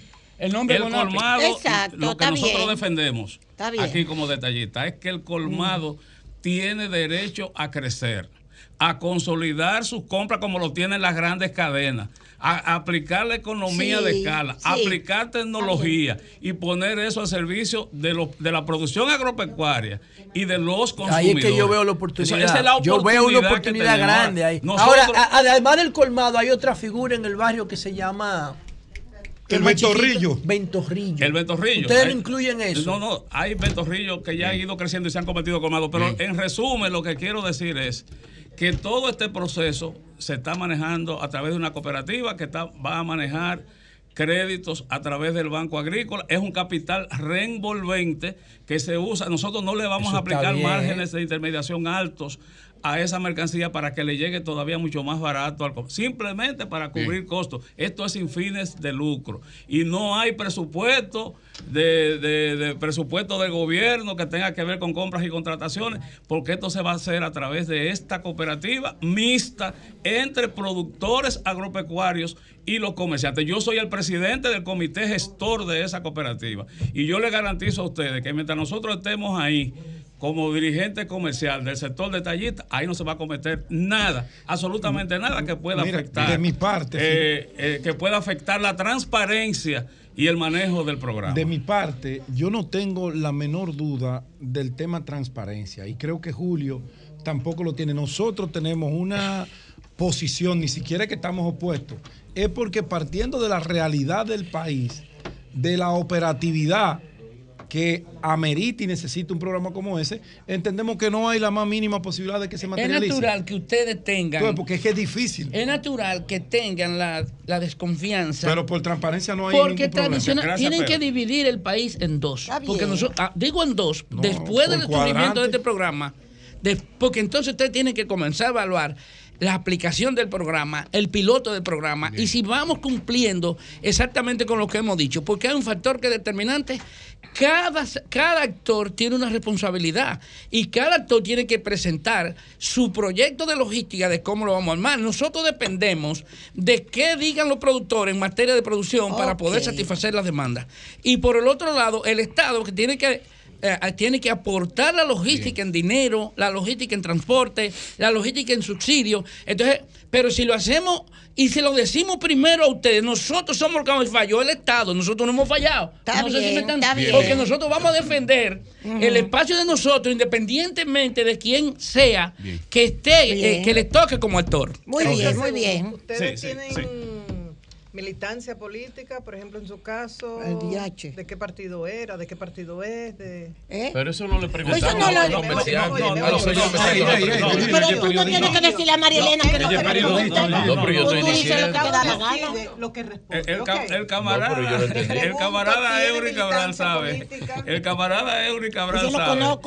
Que nosotros venimos de una militancia del Partido de la Liberación Dominicana. Del PLD. Del PLD. Y que Luego de la división pasamos a apoyar la fuerza del pueblo. Y ahora. Y ahora es una convicción que tenemos, y lo tengo que decir públicamente. Sí, sí, voy a hablar. Hemos decidido apoyar al PRM. la repostulación, si es que ah, se postula. Bueno, pero presidente por ahí. Sí, pero ¿por qué no le preguntaron a los otros que vinieron aquí el programa? ¿Por qué no le preguntaste si eran de la no, FUPO o el PLD? Eh, eh, eh, ah, ah, no, a eso no le preguntan, ¿verdad? Sí, pero es No, no le preguntan a eso. Julio, Julio no me saques sin aclarar. Oh, no me saques. Eso no le preguntan. Antonio te dijo que no esté dando el No, no, no me hablen de eso. Oigan esto. Quiero que entiendan esto. ¿Eh? ¿Y usted también? No, no, no. Ah. Un momento. Un momento. Un momento. Eh, por eso quiero aclarar. Sí, sí. Andamos juntos, pero no revueltos. Juntos, pero no revueltos. ¿En qué sentido? Yo soy. Él es detallista, él es comerciante. Yo soy comerciante. Él, él, él apoya a la, el PFM, pero eso es usted, claro. En el caso, el, el, proyecto. Usted independiente toda mi vida. Y le, y claro. le pido que si ustedes quieren. Ustedes son cuarto. Antonio, el primer préstamo, el primer préstamo que le va a dar el Banco Agrícola a ustedes, ¿de cuánto es para la cooperativa? No lo tenemos todavía. Ah, ¿Por qué te lo digo? ¿Por qué te porque, dije porque dijeron que, que, era con, con financiamiento, del Banco Agrícola. El primer préstamo que le va, que le va a poner, que le va a, poner a usted en la mano el Banco Agrícola. Dentro de la logística, Julio. Julio. No, pero usted, perdón, pero, perdón, pero no pues, nosotros pero la cooperativa, que la cooperativa es la que va a comprar. Entonces va a eh, comprar con un préstamo del Banco Agrícola. ¿De cuánto es el préstamo? Y hay facilidades para la cooperativa de productores de víveres que van a recibir financiamiento. Hay facilidades para la cooperativa mixta de productores y comerciantes.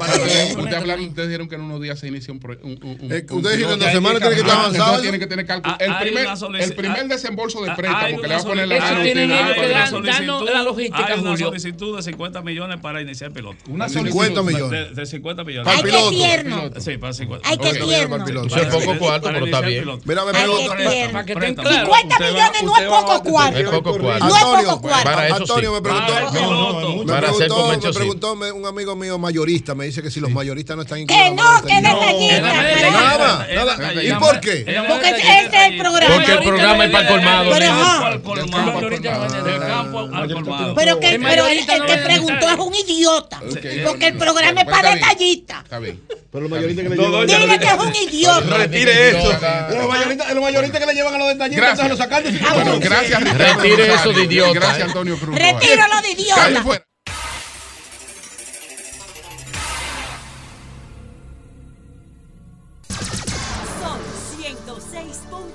Rico.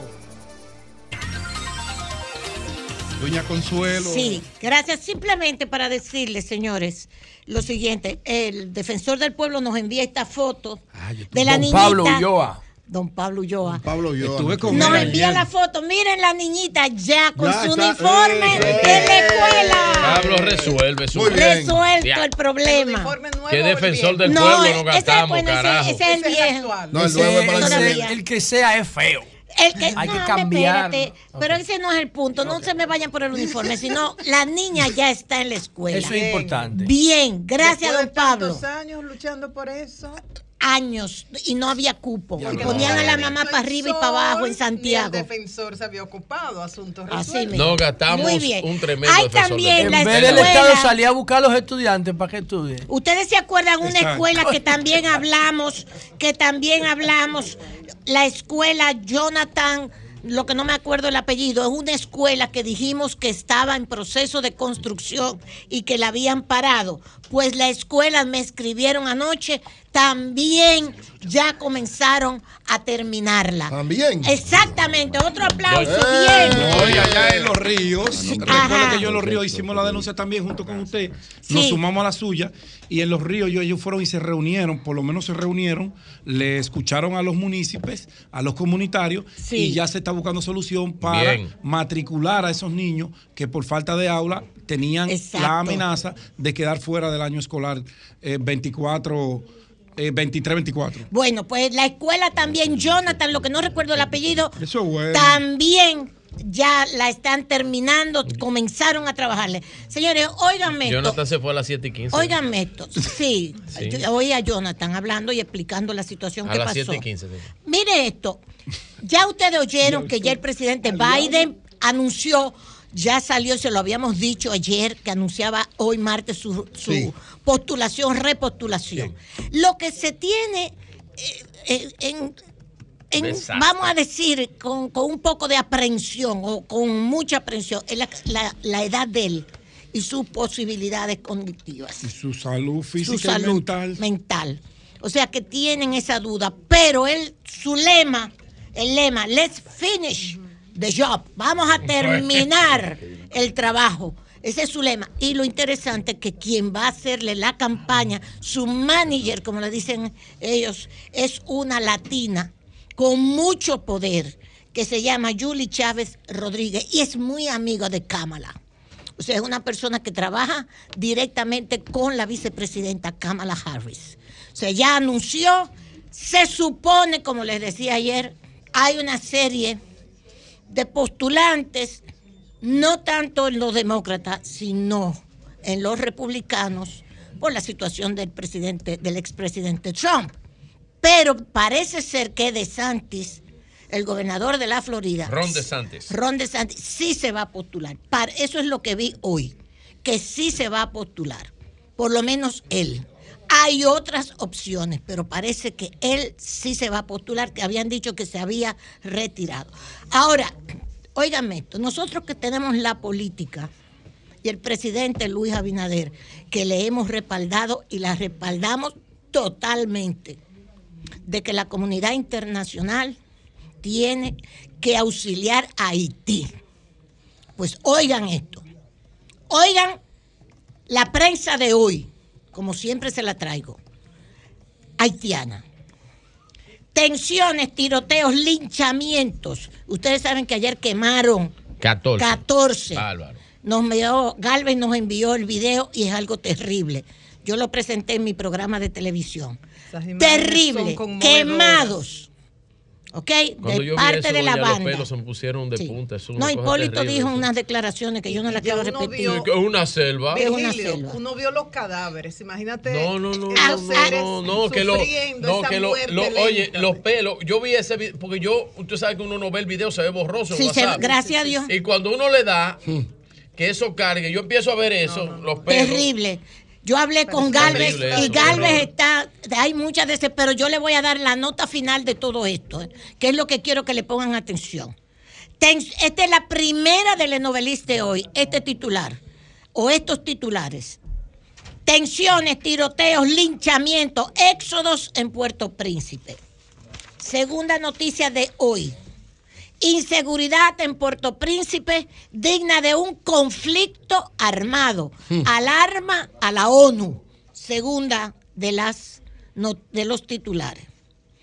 Tercero, ¿hacia qué abismo empujan a Haití el gobierno de Henry, la comunidad internacional y las pandillas? O sea, que es la comunidad internacional la que está empujando a Haití a esto. ¿Hacia qué abismo empujan a Haití? El gobierno de Henry, la comunidad internacional y las pandillas. Cuarta, violencia en Puerto Príncipe, el mensaje de Ariel Henry. La próxima, Fuente Matlás, decenas de muertos y casas incendiadas por bandidos el 19 de abril del 2023. Me dice Galvez, me dijo el periodista Galvez Alexander ayer hablando conmigo desde Puerto Príncipe, que no pueden entrar ni siquiera a las casas a rescatar los cadáveres. Y es un olor terrible que hay en estos sitios porque hay niños, mujeres embarazadas, hombres dentro de las casas, Ay, quemados o asesinados y no se pueden rescatar los cadáveres. Me contaba Galvez ayer en el programa que yo tengo, eh, como dice Pedro. Otra de las de los titulares. Desde principios de abril, todos estos son titulares de hoy, ¿eh? de 2023 cada día entre 13 y 15 personas han sido asesinadas en Cité Soleil, advierte el alcalde Joel Janú. Entre 13 y 15 personas cada día asesinadas en Cité Soleil. En un municipio. Sí, dice el alcalde de ese municipio. La policía, otro titular, confirma muerte de poderoso líder pandillero y brinda actualización sobre situación de seguridad. Y la última, decenas de barrios atacados, varios cientos de muertos registrados, alarma a la Red Nacional para la Defensa de los Derechos Humanos. Bien, ahora la pregunta, que es lo que quería poner como colofón a esto. La pregunta del día que hace el novelista. ¿Es buena idea traer fuerzas de paz de regreso a Haití? El 36% dijo sí. El 64% dijo no. ¿Ok? Ok. Gracias, Julio. Bien, señores, nosotros eh, tenemos aquí la visita del escritor eh, Laureano Domínguez, escritor e investigador colombiano, autor de esta, de esta obra que se titula Nos quedaba el mar. Y entonces vamos a conversar, vamos a conversar Sí. con él. Eh, Laureano Domínguez ha Sí. Dedicado su vida a dar continuidad Adelante. Sí, adelante, al trabajo de un científico francés llamado René Quinton, Sí. que utilizó el agua de mar para fines de salud, de nutrición y mucho más. Ahora, él se está enfocando, él siguió ese trabajo científico que en un momento dado se detuvo y lo propagó por España y diferentes países latinoamericanos. Él está aquí para impulsar esta campaña y ayudar a Haití también, ya le explicará. Y la idea es llevar el agua de mar hacia los hogares para uno utilizarlo para Pero bañarse. des- desalinizándola. para- No, sin, des- sin no, desalinizar. inodoros y demás. Él tiene Vamos la palabra. Ha dedicado su vida entera. Vamos a este escuchar tema. esto. Sí. Suena interesante. Así es, así es. Aunque el título parece de un libro de poesía, ¿no? Sí. Adelante. el mar. Sí. Sí, porque realmente cuando René Quintón en París demostró que las taras físicas heredadas se podían corregir por efecto de ese fluido que es donde se originó la vida, el mar. Sí, ahí fue que se originó. la Ahí, vida. cuando Según él demostró que en un embarazo la mamá, bajo la influencia del agua de mar, o sea, tomando el agua de mar, podía corregir una tara física que generacionalmente ¿Qué es una se tara venía. para ustedes? Una tara física es una malformación Una congénita. malformación congénita. Entonces, él demostró con 92 mujeres francesas que no podían tener un bebé normalmente o moría en el vientre de la mamá o nunca pasaba del año de vida, que bajo la influencia del agua de mar se podía que ese bebé se salvara. Nacieron los 92 con peso y talla adecuados y lógicamente no esclavos del sistema sanitario. Esto tendría que haber partido la historia de la medicina en dos. Pero ese hecho que apenas la humanidad va a empezar a asimilar, pero que quedó muy bien sustentado ante las cuatro academias de ciencia del París de la época, que era la meca de la medicina en el mundo, Claro. ese hecho no es, dijéramos, nuestra, nuestro caballito de batalla en este momento. El caballito de batalla nuestro que se fundó como campaña a nivel mundial y que el New York Times en 15 días va a dar a conocer al mundo, es llevar el agua de mar a las casas. No vamos a hablar que cura, que puede corregir taras físicas heredadas, que puede ser otra vez en la dieta alimentaria. ¿Cómo y para qué? Sí. ¿Cómo No, no vamos a hablar de eso. No, pero él dice de llevar el No, agua. ¿cómo llevar el agua y para qué? La, la idea es esta, la campaña que acabamos de lanzar, de la mano inclusive del gobierno mexicano, donde propuse sistemas de impulsión de agua de mar para el acueducto, para potabilizar la poca agua dulce que les queda, es salvemos el planeta, ahorremos agua dulce, vaceemos el inodoro y duchémonos con agua de mar. Hasta ahí. La- Don Adriana, cómo hacerlo? y esta- ¿Cómo debe hacer? es decir, ¿Cómo llevar el agua de mar? tenemos, y tenemos algún plan piloto Exacto. en alguna parte Sí, del mundo. que Claro. esté ¿Cómo- funcionando. ¿Cómo, cómo, cómo ha tenemos sido? tenemos tres acueductos marinos funcionando en este momento. Puerto Cabezas al norte de Nicaragua, donde fundé dispensarios marinos en el 2003. Tenemos uno en la Guajira colombo-venezolana y tenemos uno en Eritrea, en el Cuerno de África. Sistemas de impulsión de agua de mar, unos por bombeo y otros por el elevamiento O sea, de, la, de la funcionan, dan marea. el agua y- Y hechos por- Esclusas, por los sube gobiernos. la marea, se precipita, se inundan campos, se produce cereal, lo está haciendo la China, pueden ver la noticia. Sí, sí, arroz alófilo en la China, arroz regado sí. con agua de mar. Sí, sí. Tomate en Isla Margarita en Venezuela regado con agua de mar. El nivel freático de riego para la moringa en la India es agua de mar. Entonces, quiere decir que la agricultura con agua de mar urbana, producir un tomate, una papa, una cebolla, un ajo en los balcones de las casas en las ciudades, siempre y cuando llegue el agua de mar al inodoro y a la ducha. ¿Cómo llegar ahí? primero ¿Cómo puede llevarla. llegar ahí? Primero hay que llevarla. La propuesta es esta. Ustedes saben que todas las ciudades ya tienen el sistema de alcantarillado, ¿no? Sí, invertirlo. Entonces, y es una tubería de un diametraje Sí, amplio. aquí lo tenemos. Nosotros vamos a propulsar el agua de mar en un diametraje del 10% del total del diámetro de la tubería de alcantarillado. Oh. Llevamos el agua de mar, llenamos cisternas, por ejemplo, en Santo Domingo, que son las de bajo nivel, y la impulsamos sobre ¿Y nivel a con los qué, tanques. qué tipo de bombeo se necesita para revertir el nivel de, de, de- de orientación que tiene el, el- el acueducto? Porque el acueducto va desde arriba hacia abajo, hacia el mar. Exacto, muy buena ¿Cómo pregunta. devolver esa agua? ¿Qué Genial energía esa se necesita? pregunta. Traje a un geólogo, el doctor Santana, que está conmigo aquí. Ojalá lo pudiéramos traer. Sí, sí, siéntese aquí, venga, doctor. De Chile. El doctor Juan Carlos Santana. ¿Dónde? adelante. Siéntese ahí, doctor. Ojo, mire, doctor mire la respuesta a su también. Vamos a ver. pregunta. En Chile, en Chile, desde hace 23 años, suben 25 mil litros de agua de mar por minuto hasta 3 mil metros sobre el nivel del mar. ¿Cómo? Con una extensión de hasta 300 Pero kilómetros por el tiene que ser una, ca- una carga energética Doctor brutal. Santana, Porque tú vas a revertir eso. la gravedad. Y A ver, ¿Cómo se hace, Propulsión, doctor? propulsión. Ok. Adelante. Buenos días a todos. Gracias. Bueno, eh, Chile es un país peculiar en términos de eh, el sistema de sistema de impulsión marino. Eh, esto partió producto que Chile es un país altamente tecnificado en la industria minera.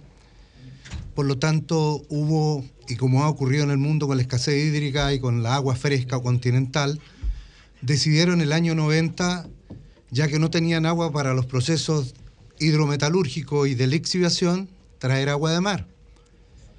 En un principio, el tema del agua de mar, eh, ellos eh, trataron un poco como dice, bueno, ¿es salina o le sacamos algo? No, trataron de sacarle algunos eh, minerales porque se producían ciertas incrustaciones en las cañerías y obviamente las cambiaron por PVC, etcétera. Estamos hablando Sí, porque es muy agresiva el eh, agua de mar. claro, pero se dieron cuenta con el tiempo de que lo que era agresivo le habían quitado proceso y que los procesos hidrometalúrgicos se hacían más lentos. Ahora, ¿cómo ocurre esto? Existen en la línea de, de playa, en el norte de Chile, que nosotros tenemos una costa de 4.870, es un país delgadito, pero muy largo. Larguísimo, sí. eh, con muchas playas, por lo tanto tenemos mucho acceso al agua de mar Claro. y nosotros impulsamos agua de mar desde el, desde el nivel 15 metros sobre el nivel del mar para llevarla a 1650 y hasta 3000 metros de altura en la cordillera. Ahora, ¿cómo se produce eso? Bueno, se, se- se hacen propulsores que son hidrociclones horizontales y que captan el agua de mar y cada uno de ellos bombea, bombea, bombea y existen subestaciones que subduccionan el agua y la propulsionan hasta arriba hasta que llegan a la pendiente, a la cota más alta y por gradiente se, se, se almacena en piscina y en un principio obviamente la desalinizaban con una osmosis básica, por lo tanto no llegaba agua de mar 100%. ¿Y qué ocurrió? Que los eh, ingenieros hidrometalúrgicos o los metalurgistas que los químicos se dieron cuenta de que el traerla así no floculaban ni precipitaban 100% los minerales.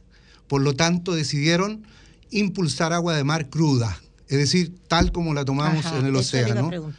Y eh, eh, se produjeron efectos absolutamente económicos porque la minería pelea todos los días con los costos operacionales, con la economía. Ahora, se llevó agua de mar pura y los procesos de lixiviación y de, de decantación y de, y de- de electrólisis que se produce para desgarrar de la roca los minerales preciosos, los que tienen riqueza para efectos comerciales, se hicieron con agua de mar pura. Pura. Hasta el día de hoy. O sea que no hay que desalinizar. ¿Han Nada. concebido ustedes la posibilidad Eso es de, importante. de alguna alianza con alguna institución académica dominicana para poder estudiar esas, esas, esas posibilidades De aplicación aquí. de aplicación aquí? Estamos, tenemos Doctor sí, Canelo. gracias, Hola. Familia, Saludos. familia Sí, todo sí. mía. Y fíjense, y, y Martínez Pozo es de compañero de adolescencia. Oh. Del ocho y medio por ahí, metido por allá.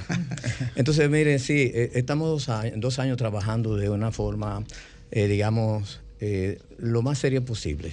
Porque eh, yo soy del pueblo dominicano, he hecho un trabajo y quiero lo mejor. Entonces, por eso hemos conseguido estos dos expertos en PhD, en ingeniería de mina y, y Laureano, que es el pionero en el mundo. Entonces, este contacto con este programa, también con el de María Elena, es para divulgar esa idea. Y luego Laureano tiene otras reuniones. Eh, teníamos una reunión en la mañana con el JAD, pero eso vamos a ver porque no cogió el tiempo. Es decir, que estamos haciendo los primeros contactos. Con la Junta Agroempresarial. Exacto. Sí. Dos años eh, trabajando Ahí y de- eh, Osmar Benítez, es verdugo. ¿Él está allá todavía? Sí, A Omar ver, es uno de los vita- jefes. vita- vitalicio, ad vitam. Uno de los jefes, Mi Omar amigo. Omar. Entonces, estamos depurando eh, la, los, la base científica, las evidencias. El libro de texto, como dije anoche, es el de Laureano. Hay más de 50 años de investigación de Quintón y antes. Es un libro que ya le trajimos uno para el programa. Martínez todo lo irá rotando. Sí. Eh, entonces estamos haciendo esa cosa, ha sido contacto hace dos años para que el, el pueblo dominicano disfrute de una forma científica, sana y segura. ¿Y cuál es el plan que tienen con Haití?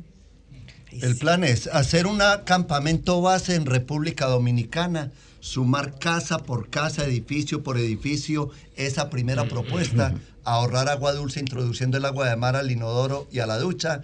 Y cuando tengamos... Espérese, a la Los- ducha para bañarnos con agua de mar. Sí, sí, como se baña la O tú mitad vas de a la playa bañarte. Pero tú sabes que la gente cuando Pero tú vas a la playa a bañarte y es saludable. muy saludable. Puede ser saludable, pero no es agradable. Yo le dije, pero uno se queda pegajoso. Me dice si hace contacto con el sol. Si no, no. Sí, cuando usted la tiene domesticada en su casa, es como si usted va al río a una cascada a tomar esa agua que llamamos dulce. Pero verla en esa botellita le permite acariciarla todo el día, tomar sorbitos, Sí, sí. mirarla fría, el clima caliente, como quiera. Así es el agua de mar en las casas. Se comporta de una manera tan exactamente biodisponible que se va a llevar usted sorpresas superiores a las que lleva cuando va a cualquier playa del mundo. Pero esa agua, vuelvo a insistir, porque aquí, permítame decirle esto, Sí. el ingeniero Julio Suero Marrancini, que es Mira, ingeniero José, no le hable de las sanitario. cosas que flotan ahí en el mar. Sí, dale, dale. De eso no le hable. No, no, hablen, No, de- mira, hablen, de lo que sea. eso. Era eso eso que yo iba a hablar. El No, doctor. no, no. Debe No, decir no, de las no, cosas no, que no, flotan no. Usted iba a decir de los de Lo- los el cosas. ingeniero Suero me El doctor tiene una explicación sobre eso. el ingeniero No, Suero el, el ingeniero Julio Suero Marrancini, ingeniero sanitario. ¿Cómo que se llama Una- eso, Antonio? Pero Una, emi- escúchame. espérense, una eminencia, una eminencia. Fue director de la CA, fue director de INAPA años. Entonces, presidente de AI- AIDIS. Aquí se hizo una propuesta, uno de los funcionarios del gobierno, que voy a decir que no sabe de eso, de desalinizar el agua de mar para utilizarla como agua potable. Usando y membrana, Google está dijo, haciendo eso. porque yo conversé con él, en una entrevista, dijo, eso no puede ser que Luis se lleve de eso por el costo, por esto, por lo otro. Claro, es ustedes están insistiendo que es lo importante de lo que ustedes están planteando. Quiero apuntalar. En- en usar el que sin no hay que usar el agua de mar bruta, tal y como está, que que cruda. usarla No, no, que, Hay que usar, que se no, que sí hay que sí hay que usarla usarla. como está en el ¿Y mar. qué hacemos con el exceso de sal del agua? Sí, hay que, nos puede dañar es nuestros órganos. Periodista, no es sal. ¿Y qué es? Es 144 elementos, incluidos los gases nobles, en perfecta, perfectísima dispersión. Ahora, Le- no, permíteme, eso- eh, no, ahí mismo, le, reformulo la pregunta. tiene usted en su ¿Qué pasa, ¿Qué pasa si usted excede el consumo de... Porque es sal, porque se saca y se... No, no, no, no, no es Ok, sal. no es sal. de la Bueno, está bien, pero ¿qué No pasa si usted consume el agua de mar en, en grandes cantidades como si fuera agua dulce? No pasa nada. Ocho, eh, dos litros al día. Ni se tiene que deshidratar, Nada. como dicen Nada. de un náufrago, ojo. Nada. Nos en- un momentico. ¿qué es lo que pasa con el náufrago? Nos enseñaron que el náufrago se le tenía que reventar la nefrona, Sí, o sea, la célula sí que regula el riñón, Sí. se tenía que enloquecer o se tenía que deshidratar. Falso.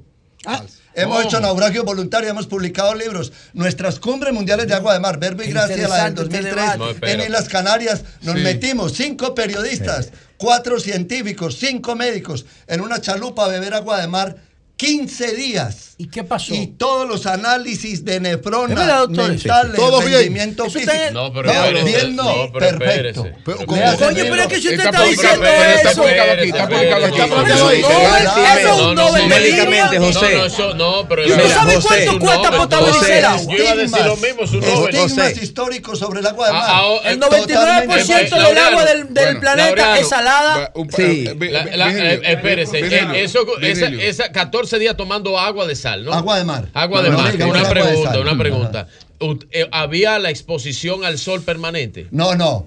El náufrago, si deja que la base del cerebro Ah, bueno. se recaliente, se sí. puede insolar. Ahora ¿Cuál sí. es la solución? El náufrago tiene que, con el agua de mar, si no tiene cómo cortar la radiación solar, estarse humedeciendo la base del cerebro y tomar pequeños sorbos durante el día de agua de mar, diluirlos con la saliva y cuando en la boca no sea algo salado, sino dulce, tragarla.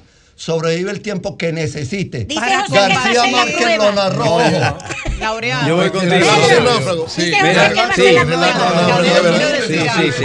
Ok. Sí, sí. Canelo, Mira, Canelo, adelante. Mira, no, no es, todo el esto no es improvisado. Doctor, dígame de Sí, eso. sí, Porque... Sí, todo esto no es improvisado. Fisiológicamente vamos a explicar una cosa. Sí, sí, explíquemelo. En la, la sangre es igual que el agua del mar, pero tres veces más concentrada de cloruro de sodio. Claro. Nada más.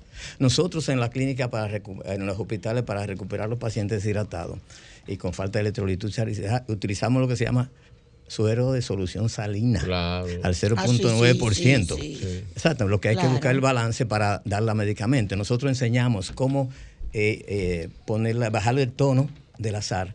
Enseñamos al paciente. a Doctor, hay un paréntesis. La OMS recomienda, Sí, la OMS puede ser sal de mina o sal marina. son diferentes. Bueno, pero la OMS no hace diferencia. Recomienda, solo en el yodado, recomienda 5 gramos por día. Sí. Una botella de agua de mar de 250 mililitros tiene 9 gramos, el doble. Pero no es sal. No, y ustedes Es dicen que no es sal. fenómeno en Pero una ¿y ¿por qué la OMS la no hace diferencia Mira, entre ¿sabes? las dos sales? Sí, ver, Sí, pero hay ¿Sabes? ¿Quién? ¿La OMS? Pues porque no ha llegado a oídos o al, al- Yo he estado en la OMS, en una sala de prensa como esta, en Ginebra, y ahí expuse este tema, pero ¿qué pasó? En esa época, hace 23 años, lo exponía un triste sudaca, Sí. que soy solo agricultor, Sí. ni científico, ni fisiólogo, ni bioquímico, ni médico, ni nada de eso. Entonces, oídos sordos, mientras que en París otro escritor de obras de teatro, detuvo la mortandad infantil de 1903 a 1907 con inyecciones de agua de mar como está en el mar. El ejército de Marina Francesa siempre la usó como reemplazo de la sangre. Y en la Primera y Segunda Guerra Mundial está documentado, no hay banco de sangre, hay agua de mar. Sí. O sea, eso está documentado. ¿Por qué no la OMS sabía, lo asume? Usted, no me pregunte. Finalmente, bueno, usted sabía lo último, lo último, lo último, lo último, lo último, espérate, María Elena. La revolución a través de la violencia. María Elena, la lo último que van a hacer en Haití para combatir el hambre, desnutrición vamos a hacer un pilotaje que se lanzó hace 15 días en la clínica del doctor Canelo. Se llama Devanar. La periodista fue testigo y había observadores internacionales infiltrados, entre otros del New York Times. Sí. La, la, campaña en qué consistió? Vamos a salvar el planeta, ahorremos agua dulce, llevemos el agua de mar a los inodoros y a las duchas de las casas inicialmente. ¿Cuántos metros cúbicos se gasta una familia sí. de cinco personas no, el inodoro duchándose? Gasta más que una piscina. O vaciándose ah, el inodoro. Sí, sí, el. Pero ahora, metros pero ¿cómo se llama? Vamos a salvar el planeta. Bill Gates eh, inventó un inodoro que no necesita Pero eso es para sitio Pero yo no, oye, que hay cosas que sin agua no funcionan. Pero Bill Gates inventó ese inodoro. No, no. no no, bueno, no, eh, escuchen. ahora, este lo que ella dice, porque tengo la anécdota. ella en Dakar, yo competí. En el Foro Social Mundial lancé la idea que les estoy diciendo. Propulsen el agua de mar a Dakar para el sistema de alcantarillado, para detener las diarreas, para detener la poliomielitis. Y Bill Gates convocó a las mejores universidades del mundo, entre ellos Harvard, a que inventaran el inodoro seco, seco. para los mismos fines de tener los muertos por diarrea, por poliomielitis y por desnutrición. Nosotros hicimos la propuesta del alcantarillado con agua de mar, viaducto marino, acueducto marino, mareducto o sistema de impulsión de agua de mar y es mil veces más barato, práctico y se soluciona el problema de golpe. Sí, Bill y estamos hablando millones de dólares contra las manos de la gente. Los resultados de, los, pilotos hasta ahora, ¿cuáles son los resultados de los pilotos? Todos excelentes. Hemos salvado cientos de miles de vidas en el cuerno de África. ¿Cómo se cuantifica eso? por estadísticas. Por ejemplo, nosotros hicimos cuando la sequía de Mauritania en Noachot, nos llamó la Cruz Roja Internacional y empezamos interviniendo comedores de la Cruz Roja. Los comedores simplemente sacaban el agua clorada y la sal refinada de la cocina y preparaban a los niños sus sopas, sus purés con agua de mar y les La última, la última. Ahora mismo el litio, el litio de la batería de Elon sí, Musk. El litio en? Bolivia, en Chile. El, triángulo del litio. Lo están sustituyendo por sal, por, sodio. sodio. Ahí está.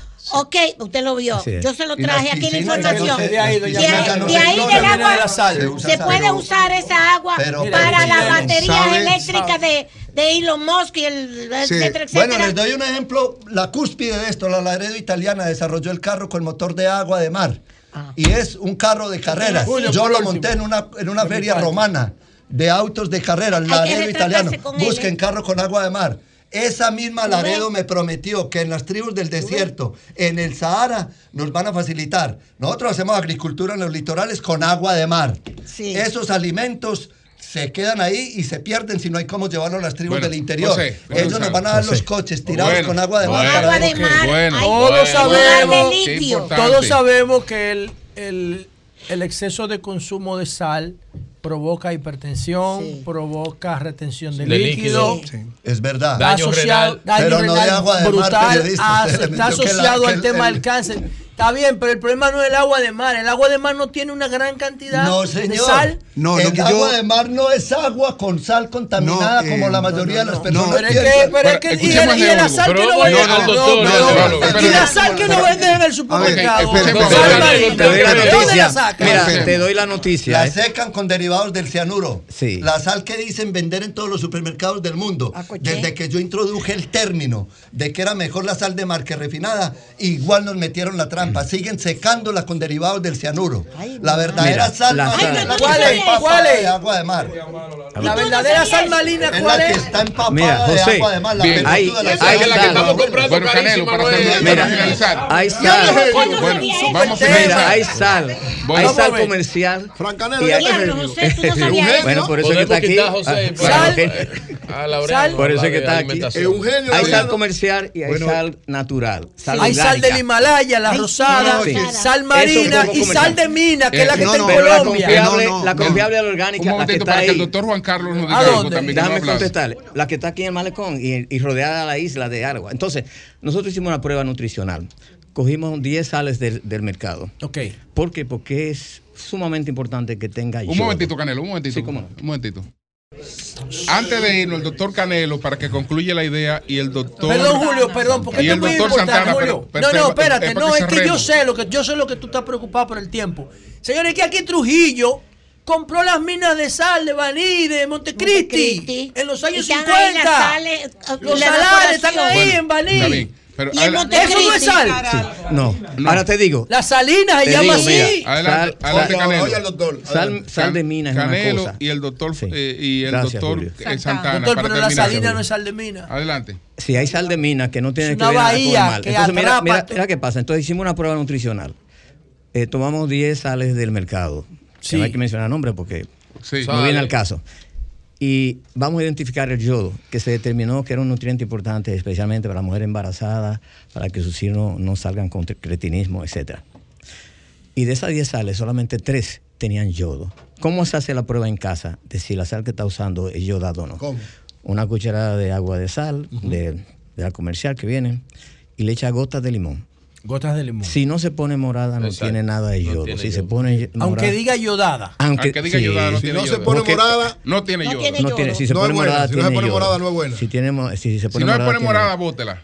Así es. Pero nada más el yodo, que es importante. No, no pone eh, no es buena. Sin política, sin política. La, sa- la sal de salina no es sal, la sal de salina, de ¿Qué tiene, Santana. qué tiene la sal de mar? De Bandar, ¿qué tiene? ¿Qué es lo que te dice Laureano? Que no es, no es sal con, solamente con sodio. Tiene cloruro de sodio. Son en un 80% el mayor componente. Pero después viene el, viene el potasio, el magnesio, eh, viene... Tiene varias cosas. Todos muchos los elementos de la tabla periódica De Mendeleev. claro, de ahí es que salen. Bueno. Doctor, Eh, ¿dónde, no, uno consume, José, dónde José, uno consigue agua de sal Ah, de no, verdad? ya, yo la mandé a buscar mar. abajo. Agua de mar, ¿me Va van a dar? Le mandamos al lado.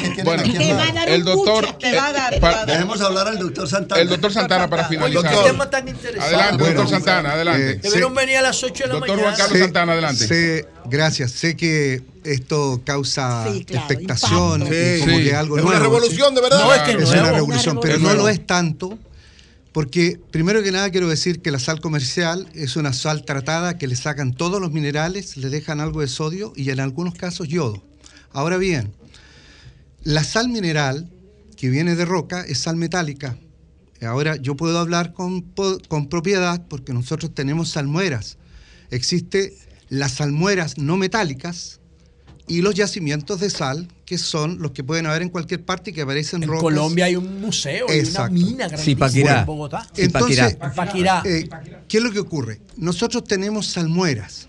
Ahora, cuando alguien dice, para irme a, a- a los cálculos iónicos de la sal de mar, eh, las salmueras son concentraciones siete veces superiores a las que tiene la agua, el, la- el agua de mar.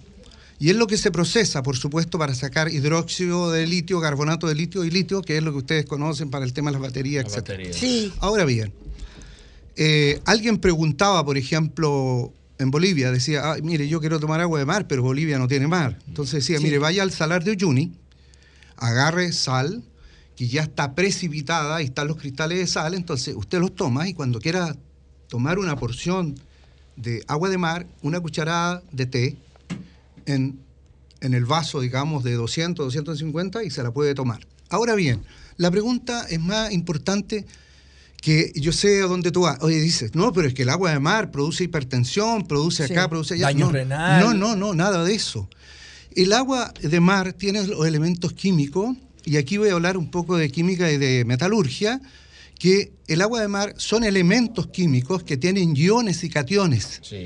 y que por esta casualidad de, de la naturaleza están en, en concentraciones equidistantes, es decir, armoniosas o armónicas, donde los iones y los cationes están equilibrados.